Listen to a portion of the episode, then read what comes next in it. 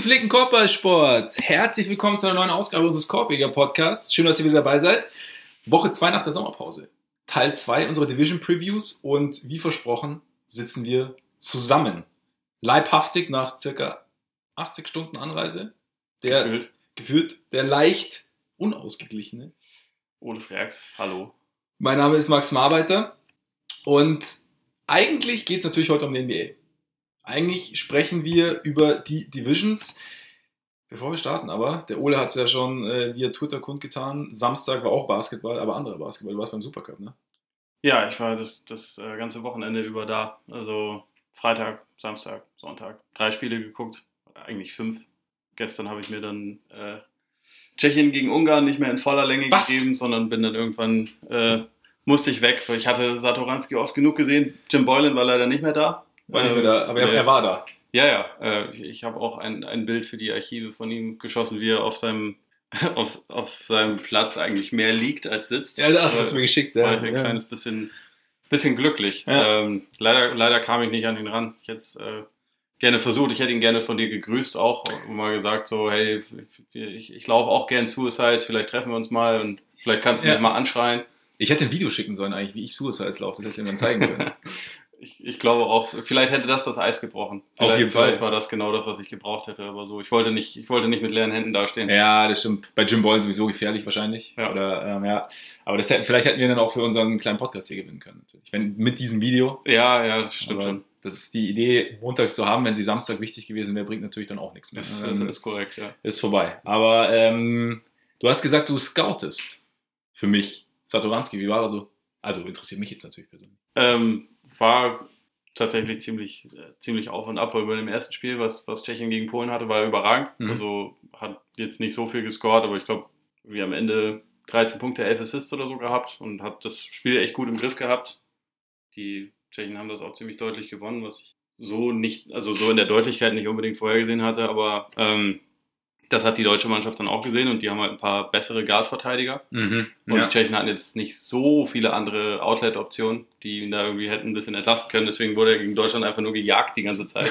Von, von Akpina, von, von Maudolo und teilweise auch äh, Schröder. Und da hat er keinen Stich gesehen. Also Okay. Das war schon echt eher, eher verheerend. Der, glaub ich, vier Punkte, zwei Assists, vier Turnover gegen, gegen äh, Deutschland zustande gebracht. Ausrutscher nach unten. Und ich Ja. meine, man muss, man muss ja auch bedenken, wer in Chicago alles mit rumsteht. Also da kann sich natürlich niemand auf ihn konzentrieren. Ja, ja, natürlich. Das sind andere Kaliber. Das sind ganz andere Kaliber. Also wenn Wenn ich Blake Shilp mit seinen mittlerweile 80 Jahren schon auch immer noch sympathisch finde. auf jeden Fall sympathisch, definitiv. Ja. Sympathisch auch äh, Ron Archidiakono. Ja, ja, Den du aber auch nie offen stehen lassen darfst. Das ist der Unterschied, ja. Ja. Nee, also die Tschechen hatten halt äh, Jan, Jan Vesely nicht dabei, der schon ganz wahrscheinlich ein bisschen geholfen hätte Durchaus. als äh, anspielbare Kante. Dadurch, nee, waren, waren, sie schon, waren sie schon etwas limitiert. Okay. Auch grundsätzlich bei dem, bei dem Turnier, es waren jetzt nicht die allerbesten Gegner, muss man sagen. Also da waren in den letzten Jahren beim, beim Super- Supercup teilweise schon ein bisschen andere Kaliber noch dabei. Ja, so, ich habe deinen dein Text zu Deutschland auch gelesen. Also es war so, so der, der, der große Härtetest war irgendwie nicht dabei im Endeffekt. Nee, nicht wirklich. Also am ehesten noch gegen, gegen Polen, aber auch mehr, weil man sich Ja. irgendwie selbst halt ein bisschen. Die waren halt einfach müde und haben Ja. am Anfang keinen Wurf getroffen. Okay. Dadurch sind sie ein bisschen zurückgeraten, aber dann, dann haben sie danach schon gezeigt, dass sie halt defensiv schon echt anziehen können. Mhm. Und wieso, wie, wie war so dein, dein Gesamteindruck vom deutschen Team jetzt trotzdem? Also trotz der etwas schwächeren Gegner oder nicht ganz so hochdekorierten Gegner? Also Schröder kann WM-Topscorer werden, glaube ich. Also einfach so. Er sagt ja immer, dass er sich eigentlich so mit dem NBA-Basketball am wohlsten fühlt, aber jedes Mal, wenn ich ihn so äh, auf Fieberlevel spielen Mhm. sehe, denke ich so, da kann er halt wirklich einfach machen, was er will. Da ist so, Dreier ist ein kleines bisschen näher dran. Da trifft er den einfach auch noch ein bisschen besser. Ja. Hat auch weniger große Verteidiger, die ihn dabei wirklich stören können. Also da wirft er ziemlich bereitwillig über, über seine Gegner, aber trifft auch noch ein bisschen Mhm. bisschen hochprozentiger und kommt halt wirklich immer zum Korb.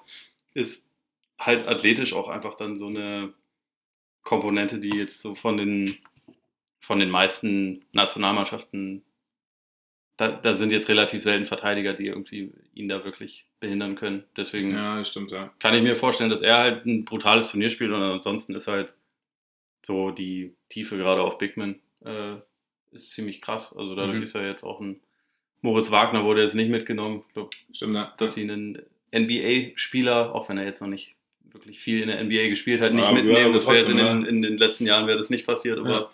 also über Thais Kleber muss man nicht reden, sind halt, sind halt top. Danilo Bartel hat sich auch richtig krass entwickelt Absolut. und ist einfach gerade im Post einfach verdammt gut. Johannes Vogtmann auch, das ist jetzt gerade auch zu Moskau gegangen. Bei, bei Thiemann bin ich mal gespannt, ob der vielleicht noch gestrichen wird, weil ähm, der eigentlich sehr wenig Einsatzzeiten hatte Mhm. jetzt da in Hamburg, aber da laufen schon einfach verdammt viele gute Spieler rum, wenn man auch noch bedenkt, dass, dass ein Hartenstein ja auch noch äh, Ja, theoretisch äh, mit reingekommen wäre, der Ja. halt verletzt ist. Und ich glaube, die können halt defensiv schon echt ein verdammt gutes Team sein. Offensiv bin ich mal gespannt, wie das ist, wenn wenn es ein bisschen mehr, also gegen einen etwas besseren Gegner mit einer starken Defense halt die Aufmerksamkeit auf Schröder sehr groß ist, wer sich dann wirklich Würfe erarbeiten kann, weil das Mhm. ist so gern ich, oder so gut ich einen äh, Thais, Kleber oder auch Zipser, der ziemlich gut aussah, fand ich. Okay. Ähm, so gut ich die alle finde, das sind alles ja keine Spieler, die sich jetzt irgendwie Punkte erarbeiten. Und Mhm. das, das ist, glaube ich, schon eher so ein bisschen eine Schwachstelle, aber wenn Schröder so spielt wie jetzt in Hamburg, dann kann das eigentlich schon relativ weit gehen. Ist wahrscheinlich auch nicht einfach, wenn du halt gewöhnt bist, Rollenspieler zu sein. Also wie jetzt Kleber zum Beispiel sind Ja. oder Thais sind, dass du halt in der Offense nicht, nicht wahnsinnig viele Touches bekommst und vielleicht mal hin und wieder ein Pick and Roll läufst oder sowas. Ja. Und dann irgendwie dann auf einmal übernehmen sollst. Ich glaube, das der, der Schalter ist gar nicht so einfach zu finden. Ja, das, und, also ich meine, das sind auch einfach nicht die Stärken. Ne? Also Ja. wenn Thais jetzt irgendwie in Dribbling geht, vier Crossover versucht oder so, das ist, ist, ist halt einfach nicht sein Spiel. Und Wer weiß. ja. Vielleicht äh, muss es Brad Stevens nur, nur mal von alleine lassen. ich meine, jetzt, jetzt hat Boston ja sonst keine Big Men mehr, von daher, Ja, warum nicht? Ja. ähm, nee, aber also das Zusammenspiel von, von Thais und Schröder ist dermaßen geil. Also offensiv, das ist, das ist richtig krass, weil die einfach immer genau wissen, wo, wo und wie sie sich zu bewegen haben. Also den merkt man schon an, dass sie schon als Kinder zusammengespielt haben. Ja. Jetzt für alte Spätzle, das läuft einfach. Gut, ja, das klingt schon mal alles ganz gut. Also ich bin auf jeden Fall gespannt auf die WM.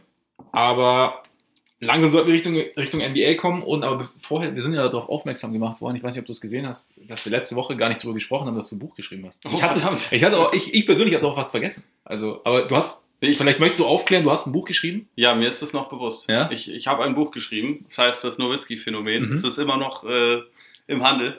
Immer noch, ja.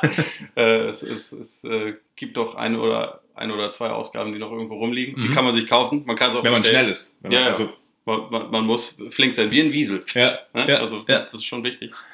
Ähm, und dann, wenn man sich noch ein bisschen mehr Zeit gelassen hat und es dann vielleicht auch gelesen hat, kann man mir auch noch äh, weiterhin gerne schreiben, eine Rezension hinterlassen. Freue ich mich drüber. Ja, sollte man auf jeden Fall tun. ja. Wir haben auch vergessen zu bewerben, dass wir eine Patreon-Seite haben. Das haben wir auch vergessen. Jetzt ist natürlich die Frage, das können wir jetzt so ein bisschen als Mysterium offen lassen, ob wir es vergessen haben oder ob wir es absichtlich weggelassen haben. Ja, stimmt. Möchtest du, sollen wir es wir beantworten? Ich bin wir lassen nicht es einfach mal offen. Ich bin mir nicht sicher. Ich bin mir auch nicht sicher. Ja, wir haben eine Patreon-Seite tatsächlich. Über, und über diese Patreon-Seite, die dem wunderbaren Link patreon.com slash Podcast, in dem Fall Korbiger mit, Ah, eh. genau, folgt, könnt ihr uns unterstützen, wenn ihr wollt. Wenn ihr findet, dass das, was wir hier tun, äh, ein wenig Unterstützung verdient hat, da gibt es unterschiedliche Tiers, zu den Tiers werden wir später auch nochmal kommen, wo ihr monatlich uns einen kleinen Beitrag spenden könnt. Das machen mittlerweile schon relativ viele. Ich glaube, über 80 mittlerweile haben wir. Das ist äh, sensationell von euch. Vielen, vielen Dank. Und äh, wer da einsteigen will, wer quasi noch von Anfang an dabei sein will, bei diesem ähm, Bandwagon, der immer mehr an Fahrt aufnimmt, quasi, vielleicht auch nicht, wer weiß, aber kann gern mitmachen. Hätten wir das auch geklärt. Ja. Die schamlose Werbung in eigener Sache und kommen damit zur Division Preview. Und ihr habt gewählt. Ihr könnt es anscheinend genauso wenig abwarten wie wir. Nachdem wir letztes Jahr mit dem Knaller Southeast Division begonnen haben, wolltet ihr die Pacific Division. Ja. Bisschen LeBron, bisschen Anthony Davis, bisschen Kawhi, Paul George, Steph Curry. Le leider auch ein bisschen aktueller Bezug. Leider auch ein bisschen aktueller Bezug, da kommen wir wahrscheinlich relativ schnell drauf, genau. Äh, Boogie Cousins mit äh, seiner schweren Knieverletzung. Aber bevor wir loslegen, nochmal ganz kurz die Kategorien für all die, die letzte Woche nicht reingehört haben. Also wir haben das ja letztes Jahr schon so gemacht, dass wir unsere Division Previews unterteilt haben in, in feste Kategorien, dass sich das Ganze einfach so ein bisschen, das Ganze so ein bisschen messbar wird, dass es auch so ein bisschen eine Struktur bekommt. Und wir haben da dann natürlich ein bisschen gedreht, weil Stillstand ist Rückschritt, sagt man ja immer. Das äh, nehmen wir hier auch ganz, ganz ernst. Wollen ja nicht, dass der Bandwagon entgleist. Ja, eben, ja, eben, eben. Die Technik muss ausgefeilt bleiben. Und was wir beibehalten haben, ist das Renaming. Da suchen uns Ole und ich jeder, jede Woche je einen neuen Namen für die Division aus, also ein Motto quasi, unter das wir die Division stellen für die kommende Saison. Das kann ein Filmtitel sein, das kann eine feine Speise sein, das kann ein Charakter sein, das kann ein Buch sein. Oles Buch, das ist ein Nowitzki-Phänomen zum Beispiel. Vielleicht haben wir das Nowitzki-Phänomen Division finde ich gut. Ja, ja, vielleicht, vielleicht kriegen wir das irgendwie unter. Genau, und am Ende stimmt ihr dann ab, was ihr besser fandet. Und da läuft so eine kleine Competition. Ola hat sie letztes Jahr gewonnen. Mal schauen, wie es dieses Jahr ausgeht. Danach kommen wir dann zum interessantesten Thema der Division. Kann auch alles Mögliche sein. Also es kann ein Spieler sein, es kann ein Move sein, es kann aber auch irgendwie eine Dynamik innerhalb eines Teams sein oder ein Randaspekt, der uns aber persönlich oder einem von uns beiden irgendwie besonders ins Auge sticht, auf den er sich besonders freut. Dann haben wir das Alpha-Tier der Division heute und in drei Jahren. Man könnte auch bester Spieler sagen. Alpha-Tier klingt aber martialisch, haben wir letzte Woche festgestellt. Bosshaft, Bosshafter. Bosshafter, genau. So, so muss das sein. Dann unser jeweiliger Lieblingsspieler der Division. Das ähm, zielt auf äh, die Rüdiger Nachbarschaft dieser Welt ab. Manchmal gibt es eine Rüdiger Nachbarschaft. Dieses, also bei mir war es diese Woche ziemlich klar. Ich weiß nicht, wie es bei dir sein wird, aber da kommen wir später noch drauf. Dann kommen wir zum Tier für jedes Team.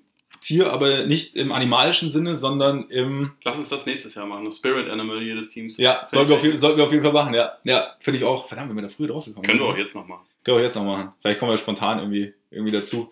Genau, auf jeden Fall, aber es gibt eine Kategorie und das wird grob sein, zum Beispiel, welches Team aus der Division ist Contender, wer zieht wahrscheinlich in die Playoffs ein, wer kämpft in die Playoffs, wer hat mit der ganzen Geschichte, also mit kompetitivem Basketball relativ wenig zu tun kommende Saison. Danach welches Team werden wir uns am häufigsten anschauen? Ole, ich, wir sagen, welches wir eigentlich am attraktivsten finden, welchen Basketball wir am interessantesten finden. Danach, wer kommt am weitesten? Ganz simpel. Und eine Bold Prediction. Gibt noch jeder ab. Und damit wir jetzt keine Zeit mehr verlieren, weil wir schon sehr viel Zeit verloren haben, kommen wir direkt zum Renaming. Letzte Woche Southeast Division. Wir werden es nicht mehr ganz genau darlegen, was der Inhalt war. Da dürft ihr gerne nochmal reinhören. War brutal spannend auch letzte Woche. Ich kann es nur empfehlen. Ähm, Ole, Ole nannte sie Hausmannskost Division. Fand ich gut. Äh, ich nannte sie Steve Urkel Division und ihr habt abgestimmt und die Steve Urkel Division hat gewonnen. Ich habe auch für dich gestimmt. Du hast auch für mich gestimmt, geil. Ich habe gar nicht, ob ich mich rausgehalten, ehrlich gesagt. Aber ich habe mich sehr gefreut. Andererseits ist es kein gutes Ohren, weil ich glaube, letztes Jahr hatte ich auch die erste Division gewonnen und danach, danach ging es irgendwie bergab. Ich steigere mich. Du steigerst dich, genau. Ole kommt so langsam rein. Wobei vielleicht auch nicht. Mal gucken. Ja. Mal sehen, wir, wir werden sehen, genau. Diese Woche ist die Pacific Division dran. Und wir haben ja letzte Woche gesagt, wir make it, take it, ne? Ja. So war's. Das heißt, ich muss starten oder ich darf starten, je nachdem, wie wir sind. Und ich werde die Division nennen, oder ich würde die Division nennen, also ne, je nachdem, würde ich sie nennen Al Pastor Division. Ja? Ja. Al Pastor, also rein also direkt übersetzt, wer ist der Hirte? Es hat aber relativ wenig mit dem Hirten zu tun, sondern äh, Al Pastor ist für mich persönlich der beste Taco der Welt. Es ist, äh, er ist, was den Pastor Taco ausmacht, ist seine Einfachheit. Also er braucht nicht viele Zutaten, aber er braucht hochwertige, gute Zutaten. Also um das mal ganz kurz darzulegen, es gibt natürlich eine kleine Tortilla, weil ohne keine Tortilla gibt es kein Taco. Danach wird saftigstes Schweinefleisch von einem Spieß hauchzart abgeschnitten. Obendrauf dreht sich eine Ananas, von der auch ein kleines Stück auf den Taco kommt. Es gibt Zwiebeln, bisschen Koriander, vielleicht ein bisschen Salsa, aber nichts Übertriebenes. Gibt eine unfassbar gute Gesamtkomposition. Der Punkt ist, es gibt nur wenige Hauptzutaten. Also du hast halt dieses, dieses saftige Fleisch plus ein wenig Ananas plus die Salsa. Und diese Hauptzutaten, wenn du jetzt die Tacos untereinander vergleichen wollen würdest, müssen die Hauptzutaten extrem hochwertig sein. So wie wir jetzt in dieser Division haben, die Lakers mit LeBron und Anthony Davis, die Clippers mit Kawhi und Paul George die Warriors mit Steph Curry und Draymond Green. Also wir haben quasi wenige Hauptzutaten, aber der Pastor, also die bringt jetzt das Fleisch allein, bringt dir nichts. Das heißt, du brauchst außenrum, damit dieses, dieser, dieses Fleisch und der Tortilla, damit das zusammen funktioniert, brauchst du die entsprechenden kleinen Zutaten, die jetzt nicht so im Vordergrund stehen. Du siehst die Chilis nicht unbedingt immer, ja, die, die, die du in die Marinade einarbeitest. Du siehst auch die Gewürze nicht immer unbedingt. Und auch in der Salsa, weißt du, die Salsa, die, die geht so ein bisschen außen rum um das Fleisch, ein bisschen oben drauf, so in die Zwischenräume, füllt da aus, wo ein bisschen gebraucht wird. Wenn diese Salsa nicht passt, dann kann das Fleisch noch so gut sein. Der Taco ist es am Ende nicht. Der Pastor Taco, weil einfach nur so weh. Das ist, ist, ist die Einfachheit und die Qualität. Und in dieser Division haben wir drei Teams, die um zwei Superstars aufgebaut sind, beziehungsweise die Warriors, wenn Clay Thompson zurückkommt, haben sie noch einen dritten. Ich nehme jetzt D'Angelo Russell bewusst raus aus dieser Superstar-Konversation, also weil ich, weil ich, da sehe ich ihn jetzt noch nicht, noch nicht, natürlich. Na gut. Wer weiß, nein, aber es ist, wir haben, wir haben Teams, die, die ähm, auf den ersten Blick sehr hochwertig aufgestellt sind, aber für mich ist entscheidend, was außenrum so ein bisschen kommen wird. Also wie harmoniert, wie kommen die Rollenspieler der Lakers zurecht, wie kommen die Rollenspieler der Clippers zurecht, was machen die Warriors, die kommen ja auch noch dazu, äh, relativ dünn sind in meinen Augen, aber was, wie können die, kann sich das ganze Ding ergänzen, dass das große Ganze, auch bekannt als der Taco, am Ende, am Ende besser ist als die anderen Tacos der Division. Und deswegen für mich Al Pastor Division. Das ist ein, ein flammendes Plädoyer, wenn ich jemals eins gehört habe. Finde ich, find ich gut. Es war ein bisschen ausgeholt, sorry dafür, aber. Äh, ja, ich, ich stelle ja. mir jetzt vor, wie, wie Rajon Rondo, ob der, ein, ob der frischer Koriander oben auf dem Taco ist oder, oder eher so ein bisschen welk. Hm, ja, ja, ja, ist, ist tagesformabhängig vielleicht auch. Ich meine, der Koriander, ja, ja. Finde ich gut. Also im Norden hätte ich das jetzt als Lapskaus Division bezeichnet, aber okay. bin, jetzt in, bin, bin jetzt in London. Ähm, ich habe äh, hab mich mehr in Richtung Rap orientiert und Going Back to Kelly Division genannt. Äh, ein Sehr gut, ja. berühmter Songtitel sowohl von äh, Cool J als auch, und das ist die Version, die ich absolut bevorzuge, von Biggie. Ähm, da gibt es so ein paar äh, Überlegungen. Also einerseits sind es halt, ist mit Kawhi jetzt der zweite Superstar aus dem Osten, den es dorthin gezogen hat, nacheinander, nachdem es im Jahr davor äh, LeBron war, der seinen Schwerpunkt dorthin ähm, verlegt hat. Der Titel geht vielleicht auch nach einem Jahr Pause wieder dorthin. Mhm. Könnte passieren. So das Zentrum des Basketballs ist halt in der kommenden Saison, äh, Saison in Kalifornien, denke ich, muss man schon so sagen. Mhm. Ähm, das war es mit den Warriors zwar äh, phasenweise auch, aber es war ein bisschen, es war ein bisschen singulärer. Ja, sondern nur die Warriors im Ja, also ja. da war eigentlich so, das Zentrum war die Bay Area. Jetzt ja. ist halt ganz Kalifornien, ähm, weil beide LA-Teams, die Warriors und meiner Meinung nach sogar die Kings sind halt einigermaßen relevant mhm. kommende Saison. Äh, dazu, das einzige Team außerhalb von Kalifornien dieser Division ist halt Phoenix, das zählt nicht. Oder, oder also sagen wir mal, es zählt nur bedingt. Ja. Ähm, und deswegen, ja, äh, schmeißt Biggie an, huldigt ihm. Ne? Bounce eine Runde. Bounce eine Runde und, und geht zurück nach Kelly. Geht zurück nach Kelly. Das klingt alles sehr plausibel, auch auf mehreren Ebenen. Das finde ich auch sehr gut. Jetzt seid ihr quasi dran, beziehungsweise noch nicht ganz. Wir werden dann irgendwann im Laufe der nächsten Tage die nächste Abstimmung irgendwie an den Start bringen und dann könnt ihr schauen, was euch besser gefallen hat, beziehungsweise könnt uns mitteilen, was euch besser gefallen hat. Wir teilen euch so lange erstmal mit, was unser interessantestes Thema ist und damit die ganze Geschichte nicht so eintönig wird, äh, fängt jetzt der Ole an, schön abwechselnd. Dein interessantes Thema, interessanter Move?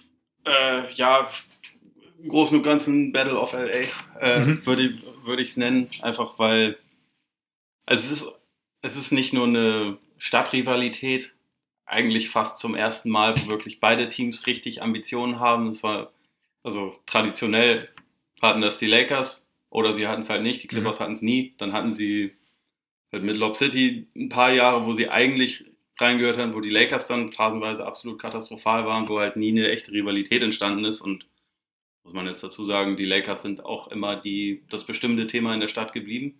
Ich bin mal gespannt, inwieweit das dieses Jahr sich vielleicht ein kleines bisschen, also ich glaube nicht, dass es sich ändert, weil halt die Lakers auch relevant sind und weil sie einfach eine viel größere Fanbasis noch haben, aber ich bin halt einfach gespannt, wie das so auf einer Ebene dann stattfinden wird. Und dazu hast du halt irgendwie noch besondere Würze drin, weil die äh, weil die Lakers ja Kawhi auch haben wollten und mhm. quasi ihre Free Agency Strategie auch sehr darauf ausgelegt hatten. Und dann, nachdem er so ein bisschen Kaiser Soße mäßig halt das alles schön hat äh, sich rauszögern lassen, um dann zu den Clippers zu gehen, sie ja schon, ich glaube, relativ bewusst, wie so, ja, ich möchte jetzt nicht fluchen, gelackmeiert hat. ne? äh, gevögelt hat. hat, hat gevögelt hat.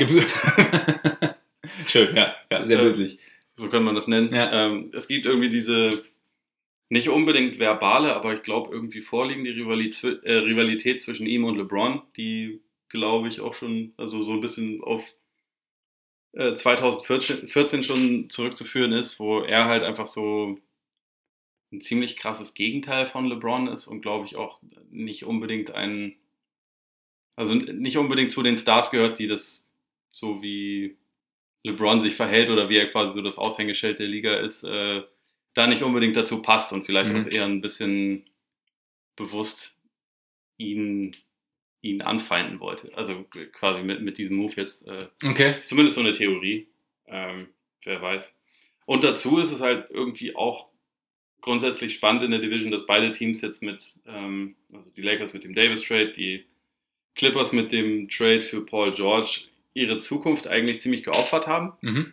Ähm, dabei beide nicht so viel Sicherheit haben. Also Davis hat sogar nur ein Jahr Vertrag. Kawhi und George haben das jetzt so synchronisiert, dass sie halt auch nur zwei Jahre da sind mhm. und dann eigentlich jederzeit wieder abdampfen können. Das heißt, beide Teams haben unfassbaren Druck, ganz schnell Erfolg zu haben. Bei den Lakers kommt noch dazu, dass LeBron halt nicht mehr der Jüngste ist. Und ja, einfach auch, man, man hat so einen sehr großen Kontrast. Irgendwie die, die Lakers haben eigentlich ihren ganzen jungen Kern, den sie sich aufgebaut hatten, abgesehen von Kyle Kuzma, verschifft für den einen Star. Die Clippers wiederum hatten halt schon ein Team aufgestellt über die letzten Jahre, was ganz gut war, was halt nicht top-heavy genug war, also mhm. nicht genug Star-Power hatte, aber was halt trotzdem in der letzten Saison ja schon ein bisschen was gerissen hatte und sie haben jetzt dazu halt einfach noch zwei absolute Superstars bekommen. Deswegen bin ich auch auf den Kontrast irgendwie gespannt und äh, ja, ich glaube, das wird halt das bestimmte Thema nicht unbedingt nur von dieser Division, sondern vielleicht von der gesamten nächsten Saison, wer halt irgendwie so diese, diese Vormachtstellung in LA dann, dann rechtfertigen wird. Ich meine, mehr Glamour kriegst du ja gar nicht rein oder mehr, mehr Anziehungskraft eigentlich. Du hast die Lakers, so die Story nach Boston, die wahrscheinlich traditionsreichste und irgendwie schillerndste Franchise so der, der, der Liga-Geschichte und dann hast du eben auch noch mindestens, ja, du hast eigentlich vier Spieler, die, die du gut in die Konversation des besten Spielers der Liga aufnehmen kannst. Ja. Zwei, die irgendwie ganz oben sind, zwei, die, also einer, der Top 3 MVP-Voting war letztes Jahr mit, mit Paul George, dann mit dann Davis, bei dem jeder irgendwie drauf wartet, wann er denn jetzt so den, den Sprung macht von Top 7, wie Ole immer so gern sagt, zu Top 3 oder so. Und damit hast du auf jeden Fall extrem viel. Was ich bei dem, bei dem Kawhi bei dieser ganzen Kawaii-Geschichte ganz interessant finde, so als Randaspekt. Weiß ich, also ich, weiß nicht, was da jetzt genau dahinter steht, ob sie wirklich hingehalten hat, um, um dann den, den Markt so ein bisschen trocken werden zu lassen. Aber so, dass es man es auch ein bisschen als Lektion sehen könnte gegen ja, diese, diesen ständigen Durst nach mehr und gegen, diese Nimmersatt, äh, gegen dieses Nimmersattsein. Ne? Du hast halt mhm. irgendwie, sie hatten mit, mit, mit LeBron und Davis äh, zwei absolute Superstars. Mit LeBron einen der besten Spieler ever, mit, mit Davis einen von den Voraussetzungen her wirklich besten Spieler der Liga momentan. Und anstatt, dass man dann sagt, okay, jetzt um die beiden Kollegen und Karl Kusma, den sie unbedingt behalten wollten oder den sie behalten wollten, bauen wir jetzt ein Team auf, das deren Stärken irgendwie am besten komplementiert, zumal die beiden ja auch gut zusammenpassen, da natürlich auch nochmal drauf kommen. Stattdessen wollen wir unbedingt noch einen Superstar. Es reicht uns nicht, dass wir schon zwei der sieben bis zehn besten Spieler der Liga haben. Nein, wir wollen noch einen. Wir wollen noch den Superstar haben jetzt seit, seit den Finals und dafür riskieren wir sozusagen, dass wir am Ende ja so ein bisschen flickschustern müssen irgendwie und dann gucken müssen, was noch auf dem Markt ist, was noch hier noch, also dass wir Positionen einfach mit Spielern auffüllen müssen, die wir eventuell nicht geholt hätten, die jetzt aber noch auf dem Markt sind. Und das ist für mich, also wäre für mich so eine Lektion zu sagen, okay, wenn ich, wenn ich schon ein gewisses Gerüst habe, dann versuche ich doch, dass ich aus, würde ich jetzt versuchen, aus diesem Gerüst selber mehr zu machen und da das Maximum rausholen, als zu sagen, ich, ich baue da jetzt irgendwie noch ein Stockwerk drauf, damit es nochmal noch mal höher ist als alles andere. Und fände ich, ich glaube nicht, dass Kawhi das im Sinn hatte. Und ähm, wie gesagt, ich weiß auch nicht, was Ka Kawhi wirklich im Sinn hatte oder ob er sich einfach nur nicht entscheiden konnte, wo es jetzt, ob er jetzt lieber blau und rot trägt oder lieber Purple and Gold. Aber oder find, ob die Clippers halt einen zweiten Star eben oder ob die Clippers anholen können. Genau, genau. Also ich meine, das war ja aber auch noch ein langes Thema und ich meine, der Paul George Trade, mit dem hat ja auch nicht niemand so wirklich gerechnet damals, ja. als es zustande kam. Und aber ich finde es irgendwie einen ganz interessanten Randaspekt und ich bin auch so ein bisschen gespannt, ob, ob da GMs in Zukunft dran denken werden oder nicht. Wahrscheinlich, wahrscheinlich eher nicht, weil wenn du die Möglichkeit hast, noch zu holen, versuchst du vielleicht. Ja, ist halt eine spezielle Situation. Ne? Ja, klar. In dem Fall würde ich halt schon sagen, the, the Kawhi is worth the risk, um Heat zu zitieren, weil ich meine, wenn sie ihn bekommen hätten und dann diese drei Stars gehabt hätten, dann ist der Umbau wirklich nicht mehr so wichtig.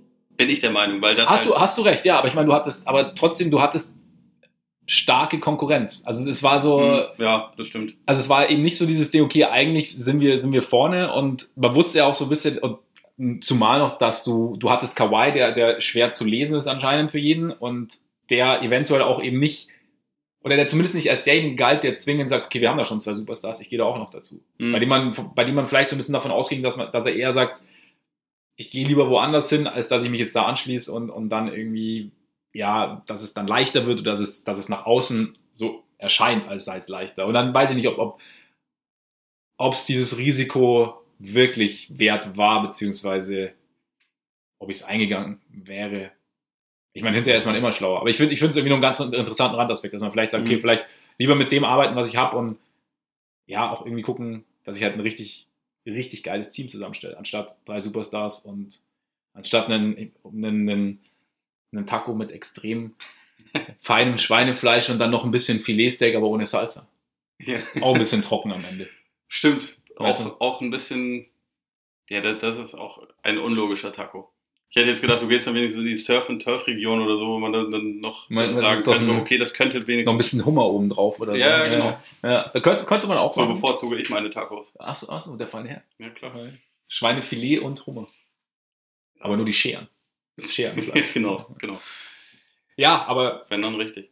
also es wird auf jeden Fall, ich freue mich schon auch drauf, auf diese, auf diese Rivalität, wie du sagst, dass sie jetzt zum ersten Mal irgendwie so richtig, richtig aufflammen kann, in, der, in derselben Halle noch dazu.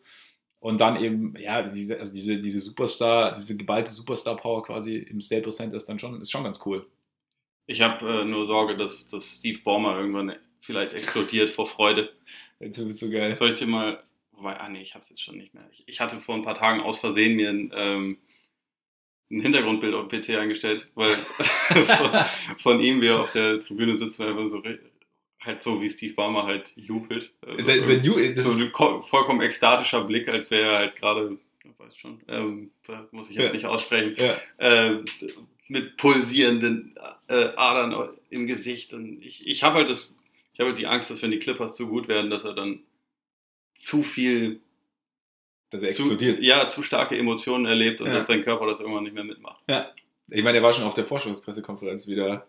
Aber ich Ja, muss, das war legendär. aber, also, jeder, der das nicht gesehen hat, ich kann es ich kann's Ja. nur empfehlen, Ja, einfach nur, auf jeden um Fall. so, ein bisschen Steve Ballmer nochmal anzugucken. aber es war irgendwie sympathisch, oder? Weil er hat sich, also er hat sich offensichtlich gefreut.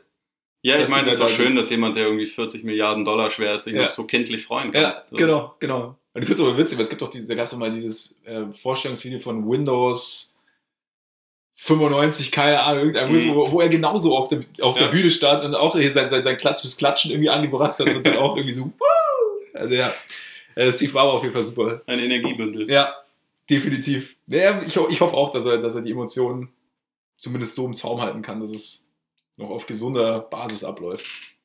Ja, ich, und also wa- was irgendwie dann auch so ein Aspekt ist, der da mit reinspielt, ist, dass ähm, die Clippers sind jetzt für mich eigentlich auf dem Papier wahrscheinlich der Top-Favorit kommende Saison. Aber beide Stars, die sie haben, sind halt, kommen halt schon mit, mit Baggage. Also Ja, George wurde gerade an beiden Schultern operiert, war, hat jetzt gerade wahrscheinlich seine beste Saison ever hinter sich, aber hat er halt auch schon, also sie, sie ist halt nicht so gut geendet mit, Ja. mit ähm, Verletzungen. also Kawhi war, Löffel zu halten quasi, bevor wir was spielen können. Ja. Und Kawhi war am Ende der Playoffs, bewegte er sich ja auch nicht mehr wie ein, wie ein fitter Sportler eigentlich. Also hat Ja. das natürlich diesen legendären Run zu Ende gebracht, aber man sah ihm, finde ich, in relativ vielen Situationen an, dass er eigentlich ins, unters Messer wahrscheinlich gehört hätte. Mhm. Und ähm, ich bin halt gespannt, weil bei beiden Teams wäre es ja ideal, sich halt eine sehr große Scheibe abzuschneiden von dem, was die Raptors letzte Saison gemacht haben, in Sachen Load Management. Und ähm, da, die Clippers haben, glaube ich, einen Kader, mit, mit dem man das ganz gut machen kann. Bei den Lakers bin ich halt mal gespannt, weil Ja, ich meine, Davis ist, ein, ist ja ein junger Mann, aber hat halt auch seine äh, Verletzungsthematiken schon bekommen. Und ich meine, wer weiß, also ob die Lakers das dann, oder bei beiden Teams bin ich halt sehr gespannt darauf, wie, wie das aussehen wird zu den Playoffs hin, wie, wie gesund sie da sein werden. Mhm.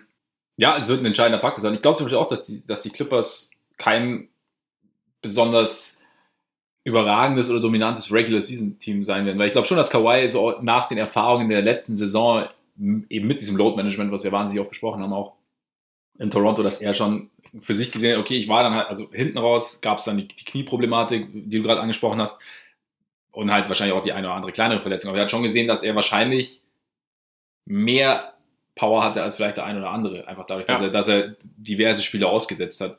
Und da könnte ich mir schon vorstellen, dass er das jetzt einfach bei den Clippers weitermacht. Und wie du sagst, also ich sehe auch die Clippers da so ein bisschen besser ausgerüstet mit allem, was so drumherum ist um die beiden, dass es hin und wieder Pausen geben kann. Und ja, George heißt ja auch schon, dass er wahrscheinlich den Anfang der Saison nicht zwingend auf dem Court mitmachen können wird. Von daher wird es wahrscheinlich auch ein bisschen dauern, bis das ins, ins Rollen kommt. Ich hoffe, dass wir nicht wieder nach zwei, drei Saisonmonaten oder zwei, oder zwei, drei Saisonwochen dann schon wieder irgendwelche Abgesänge hören, auf, weil alle jetzt darauf warten, dass es eigentlich schief geht. Also irgendwann freut sich so ein bisschen drauf. Ich hoffe, dass es. Also man freut sich einerseits auf das neue Team, andererseits irgendwas, ja, jetzt haben sie sich, haben sie sich da wieder getroffen, vielleicht geht es ja auch schief und man wartet so ein bisschen auf den, auf den negativen Turn. Ich hoffe, dass, dass das aber nicht so sehr eintreten wird, auch dass es nicht, nicht, nicht zu schnell Thema wird, dass man der ganzen Sache einfach so ein bisschen Zeit gibt. Ich glaube, da ist auch die Ungeduld bei den Lakers sehr viel höher als bei, Ja, den, bei den Clippers. Denke ich auch. Und wahrscheinlich die. Es ist einfach Äh, viel mehr Spannungspotenzial. ja, klar, ich meine, du hast, du hast halt eben nach letzter Saison gerade, ist es ja irgendwie, und nach, nach der, ja, dem, dem Trade für, für Davis und, und wie es alles bei den Lakers die letzten Jahre gelaufen ist, glaube ich auch, dass da mehr Konflikt, ich weiß nicht, ob mehr Konfliktpotenzial besteht, aber dass die dass, dass mehr Menschen intensiver darauf warten, dass irgendwas passiert. Und ja, ich meine, klar, du, du hast recht, also die, die Lakers, sie haben noch einen Supporting Cast geschaffen. Sie haben auch noch den einen oder anderen guten Deal irgendwie an Land gezogen, finde ich. Aber wenn jetzt LeBron mal eine längere Pause bräuchte oder Davis eine längere Pause bräuchte, könnte ich, sein, da könnte ich mir vorstellen, dass die, die Delle größer ist als bei den Clippers auf jeden Fall. Denke auch. Also, und dann kann man sich halt auch die Frage stellen, wie wichtig das wirklich ist, weil vielleicht ist es bei den Lakers auch okay, wenn sie 48 Spiele Ja, gewinnen klar. und halt irgendwie auf einem niedrigeren Seed in die Playoffs kommen, wenn die beiden dann halt gesund sind. Eben, dann genau. können sie wahrscheinlich trotzdem jedes Team besiegen. Definitiv. Und ich meine, gerade bei ja, gewissen Spielern ist jetzt der Heimvorteil nicht mehr so eminent wichtig. Ja. Also wenn du eine gewisse Qualität hast und gerade wenn du diese beiden hast und vielleicht geht es auch einfach eher darum, dass sie über die Regular Season so ein bisschen einen gemeinsamen Rhythmus finden, mit dem sie dann irgendwie in die Playoffs gehen können und dann irgendwie gewisse Automatismen haben, die einfach mehr oder weniger immer funktionieren, einfach weil die beiden sowohl physisch als auch spielerisch so extrem gut sind. Und ja, ähnlich könnte ich mir bei den Clippers eben auch vorstellen. Wobei ich vielleicht da vielleicht noch mehr, da vielleicht weniger Two-Man-Game und mehr Teamplay vielleicht außenrum passiert oder Mhm. dass, der, dass der Rest vielleicht ein bisschen mehr mit einbezogen wird, auch wenn Kawhi natürlich schon, ja, also ich sage jetzt, ich sage jetzt Ego, ich meine aber Ego nicht, nicht negativ jetzt, Mhm. äh, mit, mit Bezug auf die Playoffs, aber, aber ein sehr, sehr egolastiges Spiel hatte, so teilweise Ja. während, während, der, während der Playoffs. Was aber, wie gesagt, äh, vollkommen in Ordnung war, weil War, Titel und so. war Ne? perfekter Playoff-Basketball Ja. eigentlich. Also es, es war in den Situationen genau das, was, was gebraucht Ja. wurde und er war halt dabei nicht zu stoppen. Dann, dann kann man gerne ISO spielen. Genau, so ist es, so ist es. Sollen wir, sollen wir jetzt schon auf die intensiv auf beide Teams eingehen oder sollen wir es sollen wir es uns für später aufheben und also für die Tiers sozusagen? Ähm, ne, wir, also wir, wir, wir können es auch jetzt machen. Ja, wenn Wenn's- wir, wenn, wir- wenn's wenn wir schon dabei sind, ne? Ist wahrscheinlich bei dir eh auch das interessanteste Thema gewesen. Nein. Ah, okay. Nein, ich habe noch ein anderes. Aber Na gut. dann äh, bleibt am besten dran, dann lernt ihr auch noch mein Thema kennen. Ähm, right back after this. ja, genau. Ja, Boogie, Ja, Kreuzbandriss. Ich muss gestehen, mir sind die Lakers in dem Kontext erstmal scheißegal. Ich, äh, nichts gegen Lakers, aber ähm, für Boogie tut es mir schon extrem leid. Das ist schon echt bitter. Ja, es wird immer mehr so eine Karriere irgendwie von Missverständnissen, Pech und Mhm. blöden Situationen und äh, ja, man weiß halt nicht, ob es. Also, er hat sich ja im, im letzten Jahr im Zuge dieser Verletzung, die er da hatte, irgendwie immer sehr positiv versucht zu verhalten. Also Ja. kam immer so rüber, als, als würde er halt einfach darauf hinarbeiten und, und halt irgendwie alles versuchen und dabei irgendwie einigermaßen positiv gestimmt bleiben. Und also nachdem das dann jetzt schon wieder so ein heftiger Rückschlag ist, wo man irgendwie befürchten muss, dass er vielleicht irgendwie die ganze Saison schon wieder verpasst, ob es jetzt genau das ist oder ob er dann irgendwann nochmal zurück, äh, zurückkommt in der Saison, sei mal dahingestellt. Aber es ist auf jeden Fall wieder eine sehr lange Pause, die ihn wieder total zurückwirft und so. Mhm. Das ist halt einfach, einfach nur verdammt schade. Also eigentlich sollte der jetzt gerade so in der besten Phase seiner Karriere an, ankommen. Ja, Und stattdessen muss man sich halt fragen, ob er überhaupt nochmal ansatzweise in die Richtung kommt, wo er schon mal war. Ja, und er sollte auch im, ja, im zweiten Jahr seines des besten Vertrages seiner Karriere irgendwie sein. Ja. Und das finde ich, also klar, er nagt jetzt nicht, wird jetzt sicher nicht am Hungertod nagen, aber trotzdem ist es, ist es halt bitter, wenn so ein Spiel, wenn einem so viel durch die Lappen geht, was man theoretisch ja bekommen hätte können, verdient hätte, wie auch immer. Aber stimmt, also ja, es ist halt aber dieser, er wird gerade durch die Verletzungen schon einfach seiner, seiner Prime beraubt. Ja. Und es war schon nach der Achillessehne war schon die Frage, ob es nochmal noch mal wird. Und jetzt ist natürlich, ich meine, er, er, hat jetzt wahrscheinlich die zwei miesesten Verletzungen, die du im Basketball so haben kannst. Und das mit, mit seiner Konstitution, also ja, wahrscheinlich, oder vielleicht muss er sich dann einfach, oder, oder ja, sollte er sich, keine Ahnung, neu erfinden dann. Also einfach ein, eine Art wertvoll Offensivrollenspieler werden. Aber es ist natürlich schwierig. wir haben es ja in, in Playoffs gesehen, wobei man da auch, finde ich, Abstriche machen muss, gerade nach der langen Achillessehnenverletzung und dann während der Saison gekommen, dann wieder länger ausgefallen während der Saison. Das kam ja auch, der Saison kam ja auch noch dazu. Da ist, also dass da die, die Dynamik, die ja bei Boogie jetzt noch nie so ganz so groß war, aber dass, dass die noch nicht so da ist, ist irgendwie verständlich. Keine Ahnung, vielleicht kriegt er da noch mal ein bisschen mehr Beweglichkeit rein, weiß ich jetzt nicht, aber es ist trotzdem halt extrem bitter irgendwie.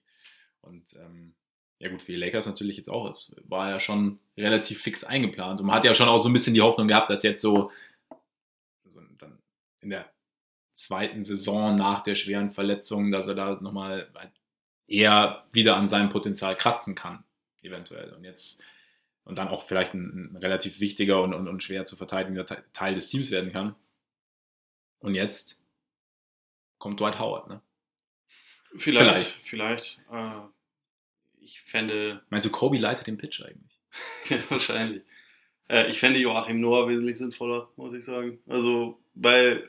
Können wir vielleicht ganz kurz äh, Spezi summenieren? Ich wollte den Namen kurz einbringen. Ja. Äh, genau, der hat genau die Frage gestellt. Kurz, kurzfristiger Ersatz für Boogie, ob jetzt Noah Howard oder, oder Farid zum Beispiel. Also du fändest Noah, Noah sinnvoll? Ich finde Noah äh, sinnvoll, weil, also meiner Meinung nach, die Lakers brauchen keinen, keinen Fulltime-Center. Sie, also sie haben McGee, der schon von mir aus seine 15 Minuten pro Spiel spielen kann.